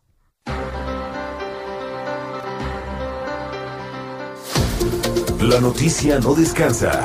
Usted necesita estar bien informado también el fin de semana. Esto es Informativo Heraldo Fin de Semana.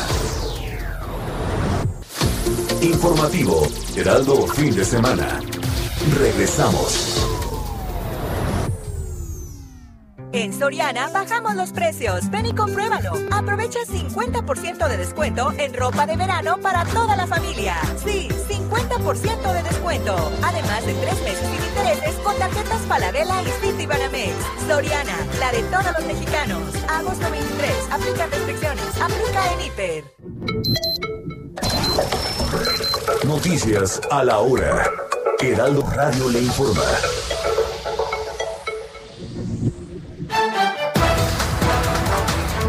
9 de la mañana en punto por fallas en el suministro eléctrico.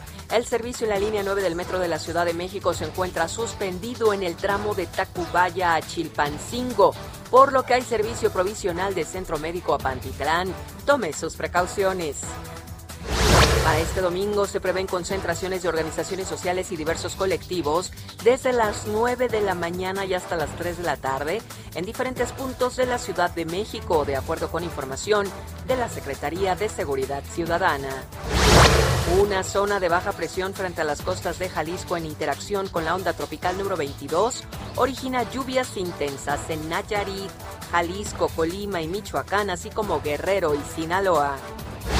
En la carretera estatal 544 Mascota Las Palmas en Puerto Vallarta, Jalisco, surgió un socavón debido al sistema de drenaje, por lo que las autoridades mencionaron que se mantienen los trabajos en reparación para brindar seguridad a los automovilistas. La Secretaría de Salud de Sinaloa reportó 56 nuevos fallecimientos en las últimas 24 horas en la entidad, con lo que suman más de 7.000 personas muertas a consecuencia del COVID-19.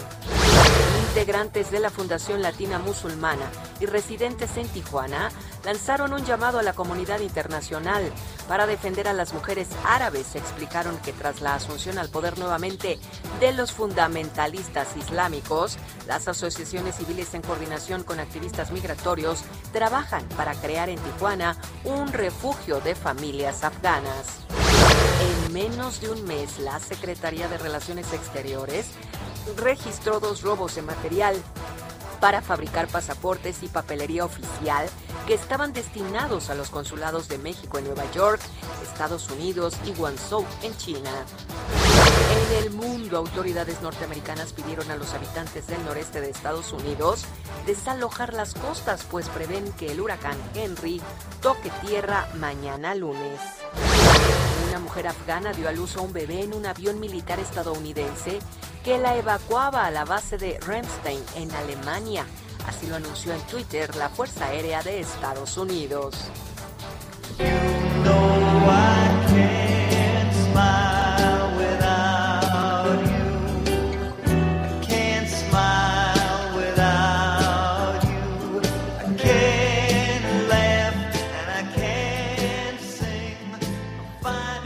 A las amenazas del huracán Henry, se canceló este sábado el concierto Homecoming Concert, organizado por la ciudad de Nueva York para marcar el regreso a casa tras la devastación causada por la pandemia de COVID-19.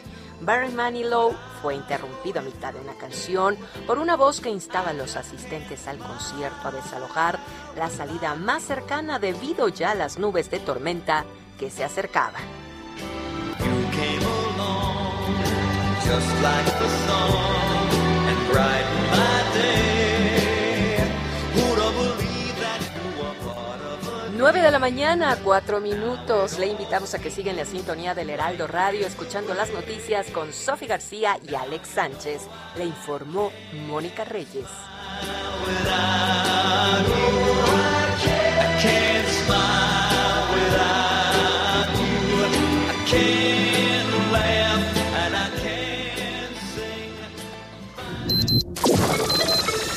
Esto fue Noticias a la Hora. Siga enterado.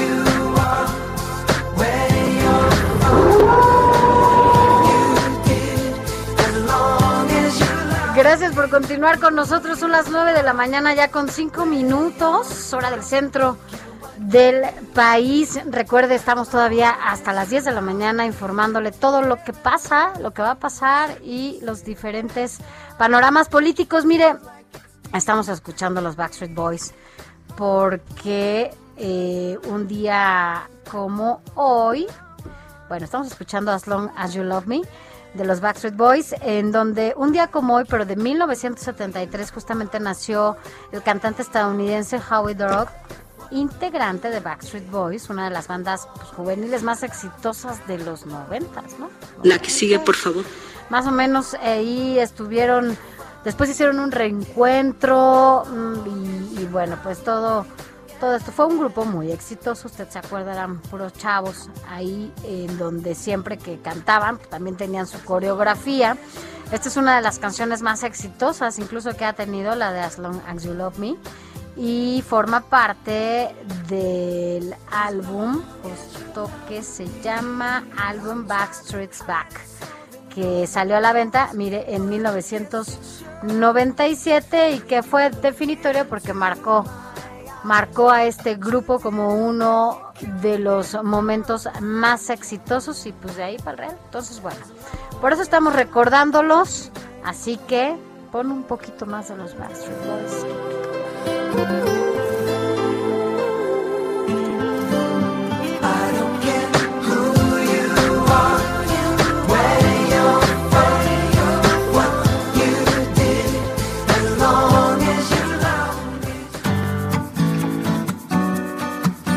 Escríbanos o mándenos un mensaje de voz al WhatsApp del informativo fin de semana 5591 63 5119.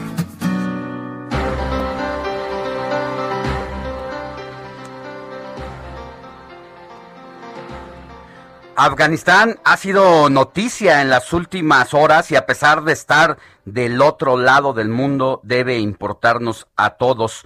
La información de última hora de lo que ha ocurrido después de que los estadounidenses y sus soldados han abandonado aquel país después de 20 años de haber incursionado para acabar con uno de los grupos que se volvieron eh, los principales terroristas y los más buscados a raíz de las Torres Gemelas tiene que ver con Al Qaeda pertenecientes al régimen talibán. La llegada a Kabul en la última, en los últimos, en las últimas horas del mulá Abdul Ghani, Baradar, cofundador de los talibanes y jefe de la oficina política de los insurgente- insurgentes en Qatar, ha elevado al máximo nivel las consultas para formar un nuevo gobierno en Afganistán, tal la- tras la toma incruenta de la capital afgana por parte de los integrantes integristas el pasado domingo. Sí, caray, las cosas allá no están nada bien. Ya es un tema, como dices, que sí nos ocupa a todos y a todas, porque no es una cosa menor la, la- el radicalismo que se está viviendo de nuevo allá en Afganistán, la violación a los derechos humanos que se está cometiendo en contra de niñas, niños y mujeres, la situación, ¿no? Eh, la salida de Estados Unidos del país que tiene muchísimo mm, otros factores, otras cosas, ¿no? Que, que, que están sucediendo allá en Afganistán. Pero para eso, Ahora, vamos a, quisiéramos entender y un poco abrir el foco de lo que está pasando, porque vinieron ocurriendo cosas desde hace algunos otros años, antes de que Estados Unidos terminara de abandonar este país después de 20 años de ocupación, y por eso agradecemos que esté en la línea telefónica a Moisés Garduño García. Él es profesor titular de Relaciones Internacionales en la UNAM y especialista de Medio Oriente. Moisés, muy buenos días, ¿cómo está? Buenos días, un abrazo para ustedes y saludos a nuestra audiencia. Muchas gracias. por Muchas invitarme. gracias. Qui- Quisiera yo empezar preguntándole eh, que después de esta incursión de 20 años en el que Estados Unidos fue allá para eh, acabar con el terrorismo e impedir que uno de los grupos eh, del talibán eh, siguiera causando terrorismo a nivel mundial, no se diga en Estados Unidos, pues prácticamente fracasó en su lucha de poner contra las cuerdas a los integrantes más extremistas del régimen talibán que incluso se dedicaban a la producción de droga, del opio, no se diga, para darle la base de la heroína, que luego incluso regresaba a Estados Unidos de manera clandestina y otras partes del mundo. Hubo una lucha en ese sentido en el año 2017 que al parecer eh, perdió finalmente Estados Unidos a pesar de que decía que tenía tecnología de punta para llegar a los lugares más recónditos en donde estos grupos pues tenían su fuerte para las drogas. Sí, efectivamente, la, la tecnología que tenían era una tecnología de punta. Obama, hay que recordar, inició la famosa guerra de los drones con Afganistán, justamente. Y a partir de la incursión de los drones en Afganistán fue que este mercado se abrió a nivel internacional. Pero ¿qué pasa? Pues que el mapa no es el territorio, como dicen los militares. Los drones no pueden entrar a cuevas, los drones no eh, pueden estar eh, mucho tiempo monitoreando y en realidad quien mejor conocía el terreno en Afganistán desde la frontera con Pakistán, que es una zona del refugio de este movimiento, pues eran los talibanes. Y en ese sentido hay una diferencia muy importante entre la forma de abarcar la guerra por parte de Estados Unidos y la guerra por parte de los talibanes. Estados Unidos prefiere las guerras rápidas, con base en tecnología, con base en poder militar, y aunque duró 20 años, la estrategia siempre fue la de pegar, entablar el gobierno y salir. Y para los talibanes el tiempo no era tan importante, ellos tienen una cosmovisión un tanto más como de paciencia, porque mucha gente de su movimiento piensa que como Dios está de su lado, pues tarde o temprano ellos van a tener que ganar la guerra, ¿no? De hecho, la recompensa no está en el, el escenario actual, sino la recompensa para mucha gente de su movimiento está ya en el paraíso, ¿no? Entonces esto fue una diferencia muy importante que a la larga pues les fue resultando a los talibanes, pero desde mi punto de vista, más allá de la cosmovisión y la filosofía, fue el conocimiento del territorio. Y por eso Estados Unidos gastó muchísimo dinero. Es más, las famosas bombas, las Moab, que eran bombas carísimas, por ahí se les denomina la madre de todas las bombas, también se llegaron a implementar en Afganistán, pero también... le ¿Las de racimo? Sí, la- eh, las de racimo son otras, esas son muy importantes también. Esta Moab era eh, la bomba que detona con una fuerza mucho más grande después de lo que es una, una bomba nuclear. Es, una, es la bomba convencional más grande y más potente que tiene el arsenal de los Estados Unidos. Y, además, y a pesar de eso, bueno, no se pudo generar la, la, la victoria. Y si me permite nada más decir esto muy rápido, una de las claves para entender este fracaso también tiene que ver con la falta de crear un gobierno nacional tutelado por Estados Unidos fuerte, democrático y transparente. Eso nunca se logró porque hubo mucha corrupción. Parte del se- fracaso, ¿no? se por supuesto, se graduó una élite sumamente corrupta que quebró bancos nacionales y compró propiedades en el Golfo Pérsico, eh, había soldados fantasma, este fue el problema más importante del Ejército Nacional Afgano, que tenía soldados en la nómina y al final en los cuarteles pues estaba la mitad de los soldados y todos esos salarios se los se los eh, se los llevaba la gente de el ámbito de la seguridad pública. Moisés, Esas fueron las, las claves. Y, y, tra- y tras este fracaso, eh, un poco para que la gente tenga más claro qué es lo que quienes nos escuchan, eh, ¿qué significa? O sea, porque creo que hay que darle en su justa dimensión la importancia de todo lo que está pasando allá en Afganistán. Es qué significa que salga a Estados Unidos y que justamente los talibanes lleguen y se apoderen otra vez de Afganistán. ¿Qué significa Bueno. para el mundo? Bueno, pa- para mí eh, tengo un término que le, le llamo deshegemonización de Estados Unidos, que marca, por ejemplo, el fin de la Pax Americana.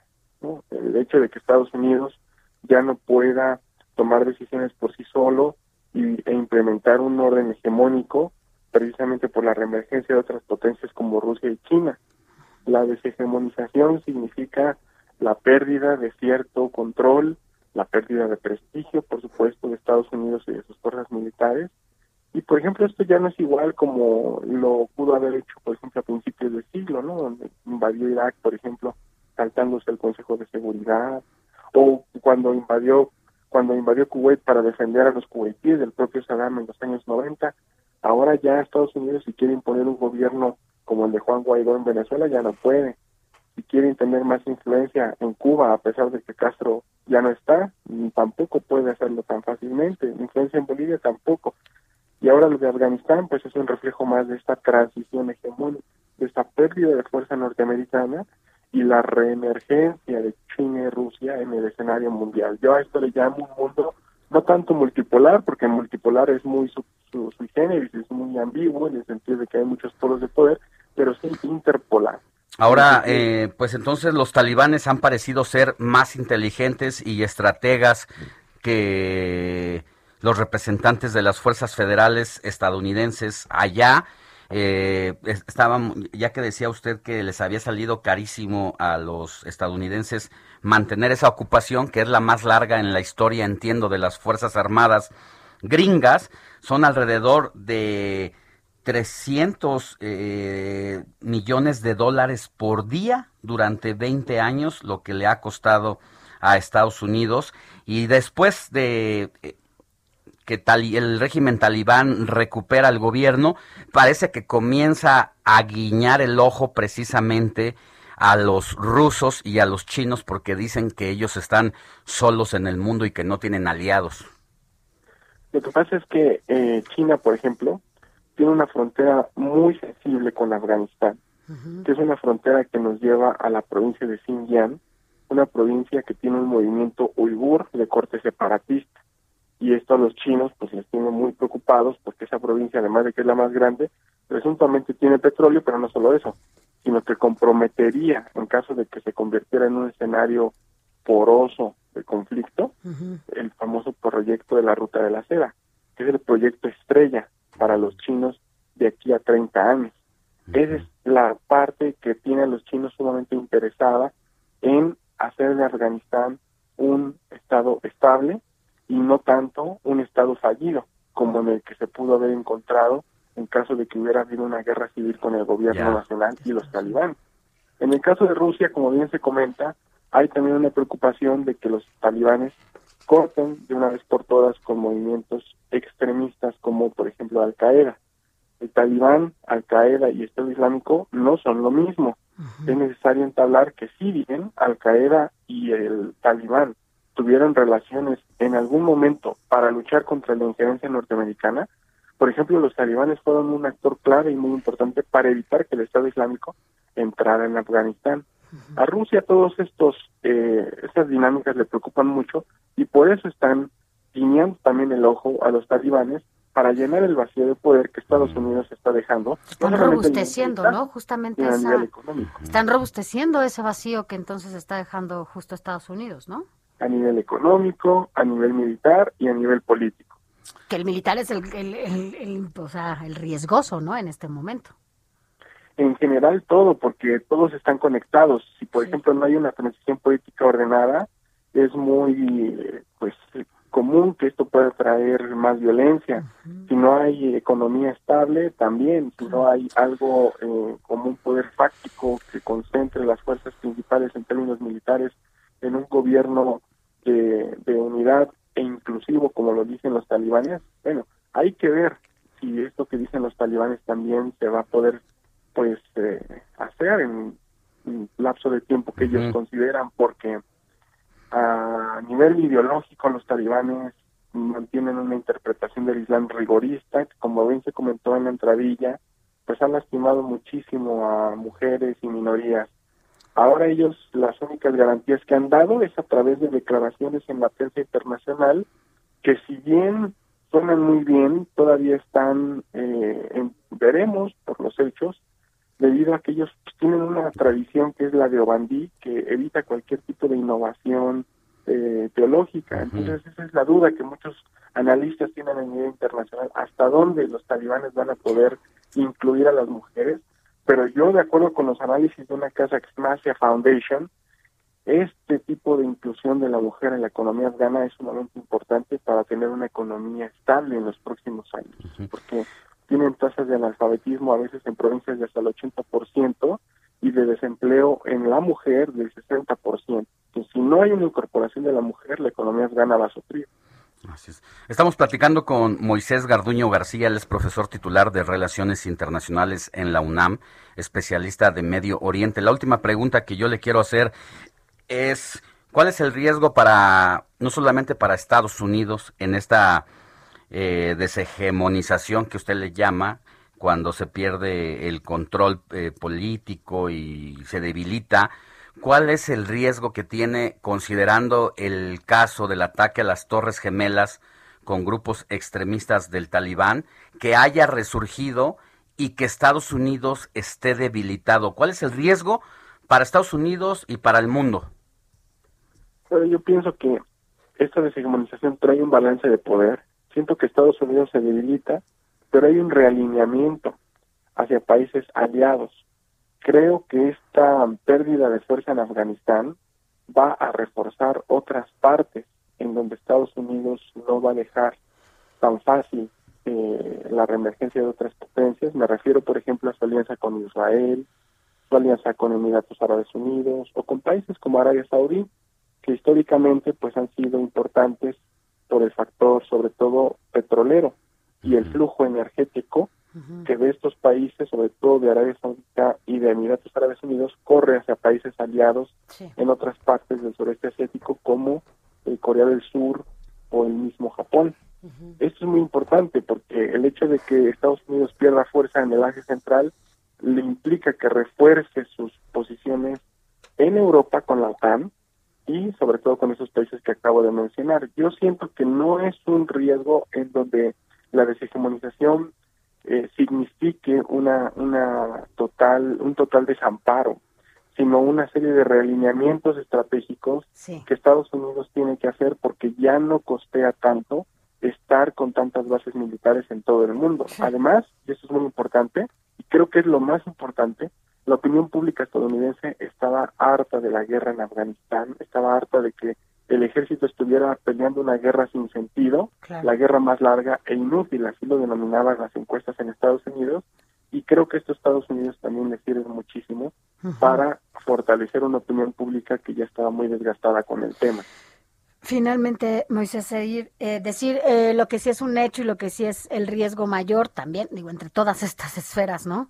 Es eh, las mujeres y las niñas, ¿no? Difícilmente las vemos que se reincorporen a, a- a trabajar, a la economía, a, en donde de nuevo sus derechos se vean violentados totalmente, ¿no? Con la llegada de los talibanes. Sí, aunque también hay que decir que desde la ocupación estadounidense estas condiciones tampoco mejoraron muchísimo. De hecho, si yo pudiera tener como responsables de la falta de incorporación de la mujer al mercado laboral y de la precarización en la que se encuentran, yo diría que son los talibanes del 96, por supuesto, el gobierno nacional corrupto, por lo que ya comentamos, y también la violencia de Estados Unidos durante la ocupación. Hay que decir que durante estos 20 años, pues, Estados Unidos también bombardeaba funerales, bodas, eventos sociales que generaron un resentimiento en la población afgana, con la cual, bueno, pues obviamente también se morían mujeres, niñas y toda una población que generó pues una inseguridad y una desconfianza de todos, del gobierno de Estados Unidos y de los talibanes. Esa es la situación de manera integral que debemos de tomar en cuenta porque hoy en día muchos analistas están estamos preocupados por la condición de las mujeres, pero en 20 años nadie preguntó por ellas durante una ocupación militar. Claro. ¿Qué significa? Toques de queda, violencia, tortura en, en centros de tortura especial, unidades especiales, por ejemplo, vinculados con lo que el Wikileaks en algún momento sacó con los famosos documentos de Afghan Leaks, en donde había Bien. tortura eh, y- Ya. y, Claro, ahora más bien se ha visibilizado, ¿no? Por toda la situación que se vive. Pero bueno, pues muchas gracias, gracias, eh, Moisés. Moisés Garduño García, profesor titular de Relaciones Internacionales en la UNAM, especialista de Medio Oriente, por ampliarnos el escenario. Hasta pronto. La noticia no descansa. Usted necesita estar bien informado también el fin de semana. Esto es Informativo Heraldo Fin de Semana. Informativo Heraldo Fin de Semana. Regresamos. Un 22 de agosto de 1873 fue la fecha en la que se creó el primer cuerpo de bomberos en el puerto de Veracruz.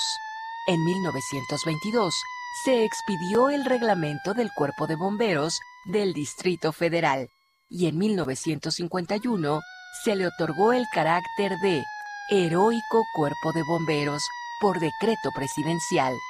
Hoy se celebra también a los bomberos de la industria petrolera, conocidos como contraincendios. Además de su actividad principal, que es combatir el fuego, los bomberos se dedican a la atención de incidentes con materiales peligrosos, manejo y control de derrames y desastres químicos, salvamento de personas, rescate en montaña, trabajos de altura y rescate en accidentes de tráfico, entre otras.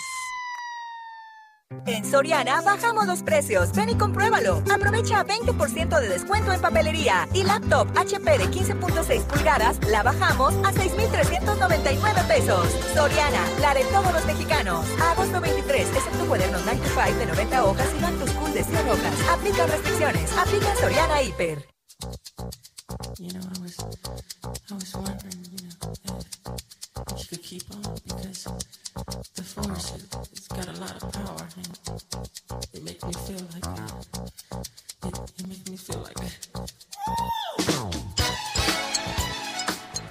Gracias por continuar con nosotros. Son las 9 de la mañana ya con 31 minutos y nos enlazamos rápidamente con mi compañero Amado Azueta porque, Amado, tienes información importante que tiene que ver con familiares de desaparecidos que buscan justamente que el presidente de la República eh, pues ya pueda intervenir o hacer algo con las autoridades para que se le dé atención a sus casos. Amado, ¿cómo estás? Hola, ¿qué tal, Sofía? Muy buenos días, Alejandro. Buenos días. Efectivamente, fíjate que esta semana la desesperación llevó hasta Palacio Nacional a familiares de los desaparecidos de las carreteras y autopistas de Nuevo León, Tamaulipas y San Luis Potosí.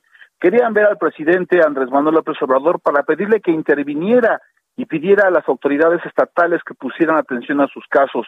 Llegaron el miércoles a las 5 de la mañana, pero fue hasta las 6 cuando el personal de atención ciudadana de Presidencia de la República se acercó para preguntarles qué necesitaban. Pedían que el presidente escuchara cómo sus familiares desaparecieron de las autopistas y carreteras. Escuchemos la historia de Juani, la esposa de Jesús Castro Villarreal, quien desapareció el 23 de abril y que se manifestó activamente en el estado de Nuevo León y ahora en la Ciudad de México. Él es trabajador de aplicación Didi.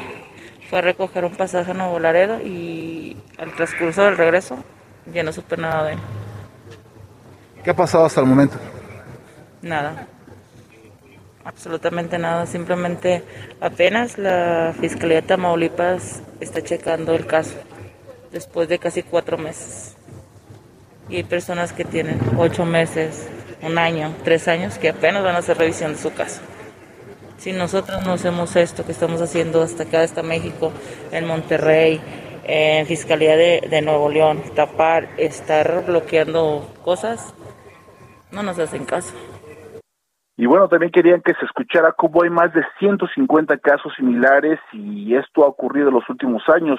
Las fiscalías estatales aseguran que no les han respondido como esperaban, pese a que ellas han colaborado en las investigaciones que pudieran llevar paradero de los responsables de la desaparición de sus familiares. Por ejemplo, las tarjetas de débito, crédito, vehículos y dinero de sus familiares se siguen utilizando en diferentes partes de la República Mexicana.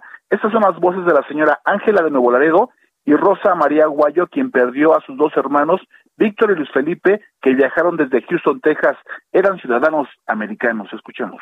Mi hijo tiene 37 años, desapareció el 4 de mayo de este año y hasta ahorita no hemos sabido nada de él. Nosotros somos los que, los que hemos hecho la mayoría del trabajo. Ah, estuve buscando lo que es el permiso de aduanas. Ahorita estoy ah, con lo de la sábana de llamadas. Me dicen que no, que de dos a tres años me la pueden dar. Y la hora en que salieron tampoco no me la han querido dar. Es, el teléfono de mi hermano Luis eh, está activado, está en Tuxtla Gutiérrez, Chiapas. Bueno, estas personas son jóvenes, niños y mujeres que viajaron en avión y no en carretera por miedo a su seguridad porque también se dicen vigilados. Encontraron que no eran las únicas personas en el país que pedían atención frente a Palacio Nacional. También había personas de seis estados de la República Mexicana pidiendo atención sobre diversos temas. Y bueno, los familiares de desaparecidos esperaron durante cuatro horas, casi cinco, y no recibieron respuesta hasta las diez de la mañana. Les confirmaron que no podrían ver al presidente de la República y que tendrían que ir hasta una oficina en la colonia Jardines del Pedregal para empezar a dialogar una nueva atención en la comisión de búsqueda. Los familiares estallaron en cólera y así fue como reclamaron Ángela Rodríguez y acompañantes. Y esto fue lo que le respondió Miguel Jorge Ramírez Vázquez. Él es coordinador de la zona norte de la comisión de búsqueda.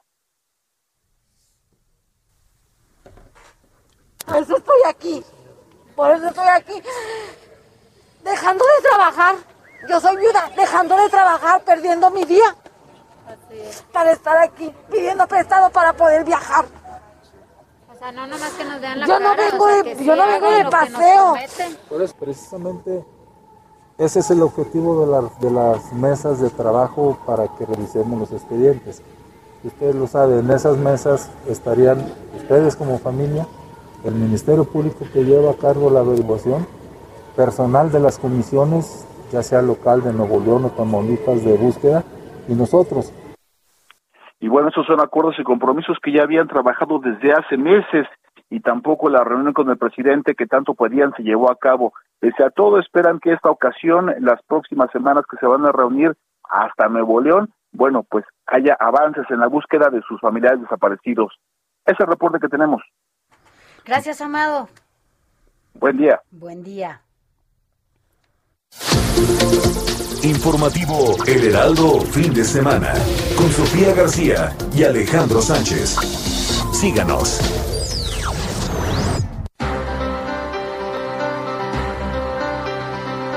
37 de la mañana, gracias por continuar con nosotros. Mira, ayer se llevó a cabo esta plenaria entre la alianza eh, PRI, PAN, PRD, se llevó a cabo allá en la Cámara de Diputados. Se reunieron ya estos tres grupos parlamentarios con sus coordinadores y también con sus líderes nacionales para, bueno, empezar a plantear cuál será ya su estrategia y sus prioridades, también cómo se llevará a cabo este trabajo legislativo aliancista. Y está con nosotros en la línea telefónica el diputado Luis Cházaro. Él es el próximo ya coordinador del PRD y ayer precisamente estuvo allá en San Lázaro en este acuerdo diputado que entiendo que es la alianza opositora a la que ya le han denominado Va por México. Buenos días. Buenos días Alejandro, buenos días Sofía y buenos días para todo el auditorio. ¿Cuáles Sí, efectivamente, eh, ya, ya comenzamos ayer los trabajos de, de la coalición legislativa Va por México, ya estaba firmada, ayer solo se presentó ya con la agenda legislativa que llevaremos a cabo en esta 65 legislatura. ¿Cuáles son los puntos más importantes de esta agenda? Bueno, el primero, el inmediato y también muy importante, en- no solo en tiempo, sino, sino en su contenido, es el tema del presupuesto. Vamos a presentar una- un presupuesto alterno al que presenta el presidente de la República, el Ejecutivo, un presupuesto que contemple más para la gente y menos para obras faraónicas. Hemos estado trabajando en él aproximadamente un mes y lo presentaremos en cuanto el Ejecutivo presente el suyo para que podamos discutir dos presupuestos distintos, el de las grandes obras del presidente y el de lo que el país realmente necesita. Diputado, cuando se refiere a estas eh, obras faraónicas, hablamos de lo que puede ser el Tren Maya. ¿Reducirían incluso presupuesto para lo que está destinado al Tren Maya? Pues, por supuesto, porque ahí tenemos dos problemáticas. El mayor egreso en el presupuesto de este año, pero por mucho fue el, el tren. Pero sobre todo ha tenido sobrecostos importantes. Entonces el planteamiento es, bueno, si se quiere continuar con el tren, que se continúe con los flujos que se le habían determinado y no quitar recursos de las medicinas con cáncer, de estancias infantiles, de eh, medicinas para, para los hospitales que están completamente vacíos y destinarlos a esta obra. Queremos hacer un replanteamiento del presupuesto, hace falta apoyo a muchos sectores que se han visto afectados por la pandemia y por lo tanto, bueno, se puede continuar con la obra, pero no se puede eh, continuar con la obra a costa de la vida y del bienestar de los mexicanos. Ok, entonces ese es el primer punto, presupuesto alterno. El punto dos, Eh, las reformas constitucionales, el presidente ha hablado de cambiar algunas reformas, nosotros tenemos también ahí propuestas, tenemos un tercio para que las mismas, si no son consensadas, pues no, no, no pasarán. Estamos a discutir ampliamente el tema electoral, el tema de la Guardia Nacional y el tema en materia eléctrica, y bueno, esta legislatura, a diferencia de la que está terminando, pues no será una oficialidad de partes del presidente de la República. El legislativo necesita recobrar su autonomía, su independencia constitucional del Ejecutivo, como lo marca la Constitución, y eso es de lo que ayer planteamos, haremos valer. En esta reforma, en este segundo punto, eh, también tienen contemplado incrementar el presupuesto para el Instituto Nacional Electoral con base en estas dos consultas que se tienen, pues, que supuestamente se pueden hacer el próximo año. Bueno, aquí habrá que decir dos cosas. La primera es que la revocación de mandato, cuando el presidente fue elegido, no estaba legislada, no, no, no era una no estaba no era una ley. El presidente fue electo para seis años, tiene que terminar con su mandato. Segundo, la revocación de mandato en, la materia constitucional tiene un espíritu muy claro. Es precisamente anticipar el término del mandato. La pregunta forzosamente tiene que ser, ¿usted quiere que el presidente se vaya antes de tiempo? Y como lo está planteando Morena, pues más bien parece un, eh, un, un reiteramiento de mandato. La pregunta que presentan es, ¿usted quiere que el presidente continúe? Eso no es lo que está planteado en la Constitución. Y el otro gran tema, entonces nosotros no estamos de acuerdo en que se destinen cinco mil o seis mil millones de pesos a una consulta fallida donde seguramente no se llegará a los números, igual que como sucedió con lo del juicio expresidentes, que la pregunta tampoco era si se quería juzgar a los expresidentes, sino hay una pregunta completamente complicada y nos parece que estos son no se tenga que hablar de los verdaderos problemas que hoy tiene México. 300 mil muertos por la pandemia, un tema de inseguridad desbordada, el tema de la economía por los suelos, y entonces cuando no es la rifa de un avión que no tiene avión, pues Que ahora no es vamos a la rifa. revocación, que no, que no es rifa, ahora vamos a una revocación de un mandato pues, que no que, que no nos parece necesaria. El presidente fue electo por seis años, y si tiene dudas de si continuar o no, pues no le tiene que preguntar a la gente, Ya. debe usar la, la, la- la- el, el- lo que está en la Constitución, que es la renuncia. Ahora, yo le quiero preguntar algo, diputado, en torno a esta unión verdadera o no de la alianza. ¿Qué va a pasar eh, cuando el presidente comience a antever que tiene un Congreso distinto al que se está yendo en este momento la Cámara de Diputados saliente? Mm, esta oposición va a depender también de la cola que tengan. Eh, ¿Qué va a pasar con el PRI? ¿Qué va a pasar con el PAN, con el PRD cuando el presidente comience a sacarle sus trapitos al sol por lo que pues hayan hecho diría- mal? Yo te diría pues que cada quien tendría que responder por lo que haya hecho, pero que veo muy sólido, muy sólido al bloque de, de, de Va por México y creo que cada vez menos intimida. Ayer vimos lo de Ricardo Anaya, pero tenemos el, el caso de Rogelio Franco, un diputado federal electo, ¿no? que está detenido en Veracruz por un delito que es inconstitucional. Eh, no, no debe utilizarse el Estado, los, eh, la- las procuradurías, a los jueces para amedrentar a la oposición. Eso habla de regímenes di- dictatoriales. Que el Ejecutivo haga sus funciones, que deje que el Legislativo hagamos las nuestras, que le dé autonomía al judicial, ¿no? La semana decía que se vayan todos los magistrados del Tribunal Electoral. Bueno, se le olvida que el tribunal depende del Poder Judicial, que es autónomo. El presidente él no tendría siquiera que Y ya opinar. parece que ya ni siquiera hay división, ¿no? Es, e- e- es correcto y eso es altamente peligroso porque esos son a- a- aristas o, o- o- o avisos pues de que se pretende instalar un, un régimen autoritario que, que no es lo que queremos en México. Creemos en la 65 legislatura entrante que la división de poderes, que los equilibrios constitucionales le hacen bien al país. Cambia, cambia radicalmente, diputado, el panorama legislativo ya con esta oposición, con esta oposición que se ha integrado a partir de la alianza que se hizo para las elecciones. ¿Cuántos diputados aliancistas son? Con este Bueno, nuevo ayer- que se incorporó el del PT.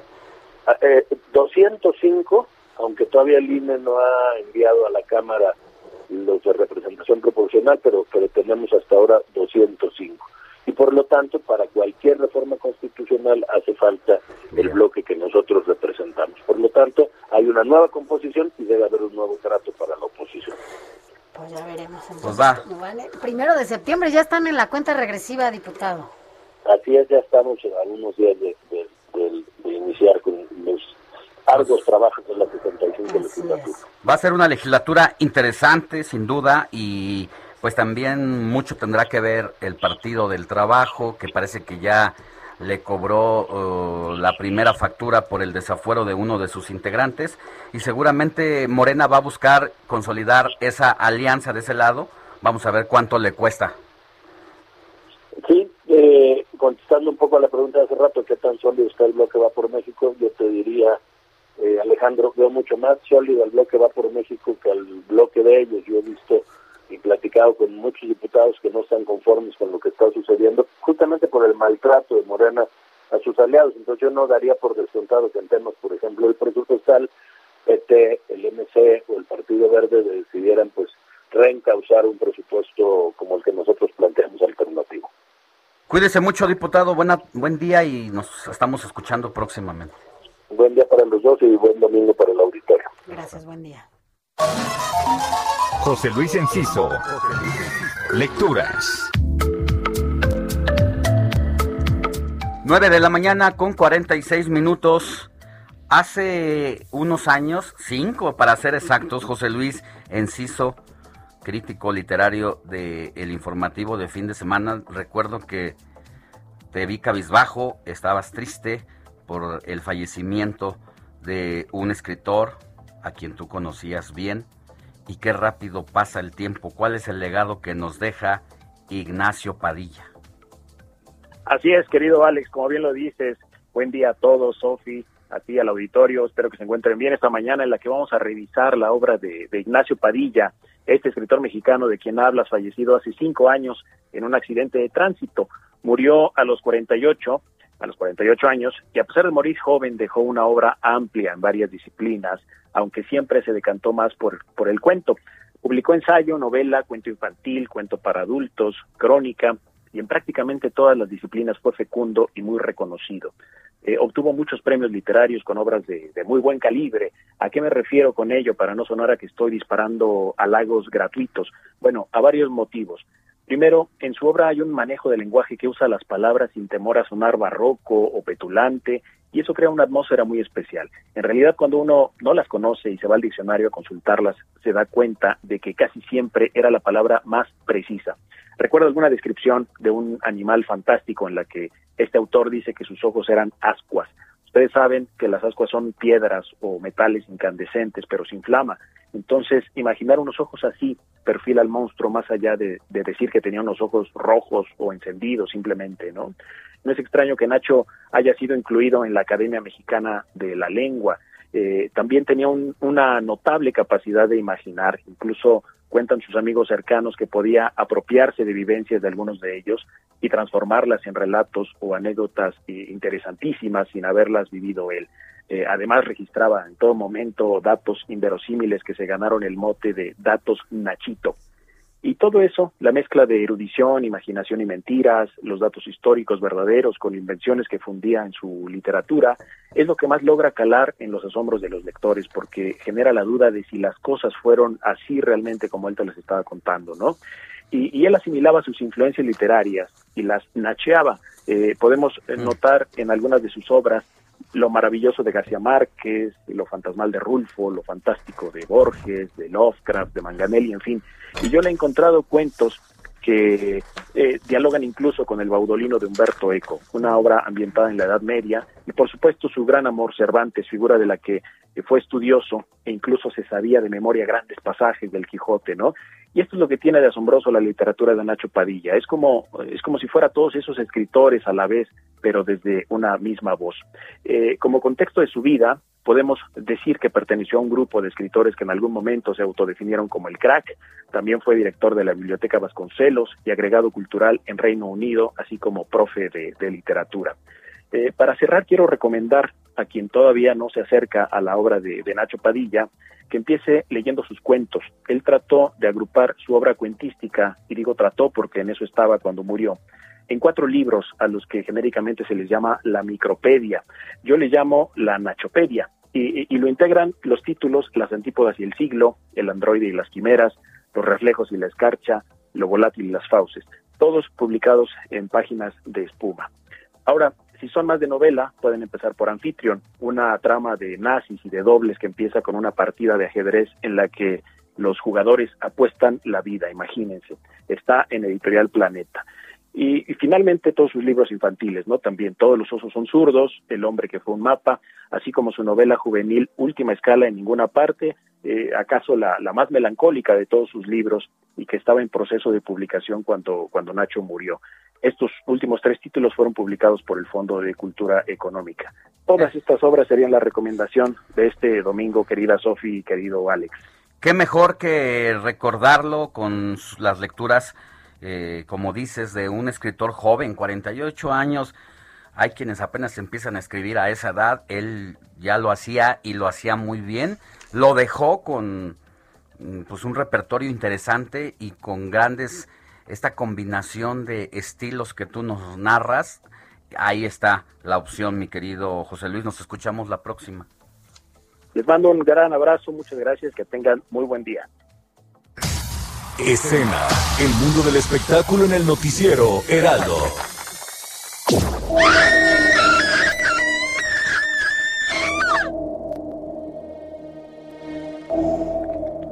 Bueno, y es que no crea que este fondo que nos pone aquí que es nada más porque no tiene nada, Nada más que porque hacer, sí. porque ya ven cómo es, es bien, quién sabe. Como no, es porque Nayeli Ramírez, nuestra editora de sección escena aquí en el diario El Heraldo de México, nos vas a hablar, Nayeli, del Festival Macabro que justamente empezó este fin de semana. Cuéntanos de qué se trata.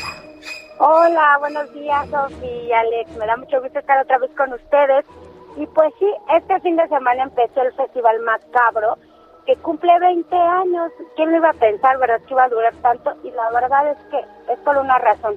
Nos platicó Edna Campos, que es eh, la directora de este festival, que todos los, eh, los reportes de INCINE, los últimos reportes que hubo por obvias razones de, de que entró la pandemia, el terror es el género favorito de los mexicanos. A pesar de que hay muy poquitas eh, películas que se han hecho en este género, es uno de los favoritos. Entonces ella siente que por eso Macabro ha durado tantos años, con tanto apoyo, a pesar de la pandemia y este año cumple 20 años y, y ahora lo está festejando de manera híbrida porque el año pasado tuvieron que estar solamente virtuales. Este año sí hay funciones en la Cineteca Nacional, muy poquitas y con todo el protocolo, pero ya se pudo realizar híbrido. Entonces ya ten- tenemos macabro todo este fin de semana hasta el 29 de agosto. Van a haber 100 105 títulos eh, de esta eh, edición número 20 y pues clásicos, ya saben, el Drácula va a, a clausurar este festival, pero ya viene con una versión eh, remasterizada en 2K y se va a ver en la Cineteca Nacional. Entonces va a ser un gozo ver Drácula en la Cineteca Nacional. Eh, te digo, todos los protocolos, entonces tenemos que estar pendientes del, de los boletos porque obviamente pues va a estar con poco aforo por pues por Claro, pandemia. por cuestiones de seguridad sanitaria, ¿no? Sí, Bien. es, exactamente. Pues esa, vale la pena ahí este, echarle una revisada. A usted si le gusta El cine de terror, a mí en lo personal no me gusta tanto porque sí me da mello. Yo sí brinco, ¿eh? Sí, Sí, ando me, sí, brincando. me- me- sí, sí, sí, exactamente, ¿no? Estás en la butaca y subes los pies no. pensando que te ¿Yo va a salir sufro? Anabela por ahí abajo. Ya sufrimos mucho. Pero a quienes les gusta, y, y también a lo mejor en una de esas me doy una oportunidad segunda para ver si le Te, te entro das ahora una sí. oportunidad de terror, Ah, sí. ¿no? Ay, Y Sánchez no, pues fue a darse la oportunidad de, de De terror. terror. Pero bueno, Naye, gracias. Nos escuchamos la próxima. Ya, ya, ya eres adoptada, ¿eh? De Ya, ya, ya estoy modo. con ustedes. Lo que, lo que necesiten, ahí estamos. Y no vamos a ser malos porque no te vamos a, des- a desmañanar a las 7, que esta sea más o menos tu hora. para cerrar a gusto también el informativo. Sí, muchísimas gracias. Aquí, aquí estamos. Y me va a dar mucho gusto estar con ustedes la próxima semana. Gracias, Naye. Sofía García, gracias. Hasta mañana, Alex. Que tengas un La domingo. noticia no descansa. Nos vemos la otra semana.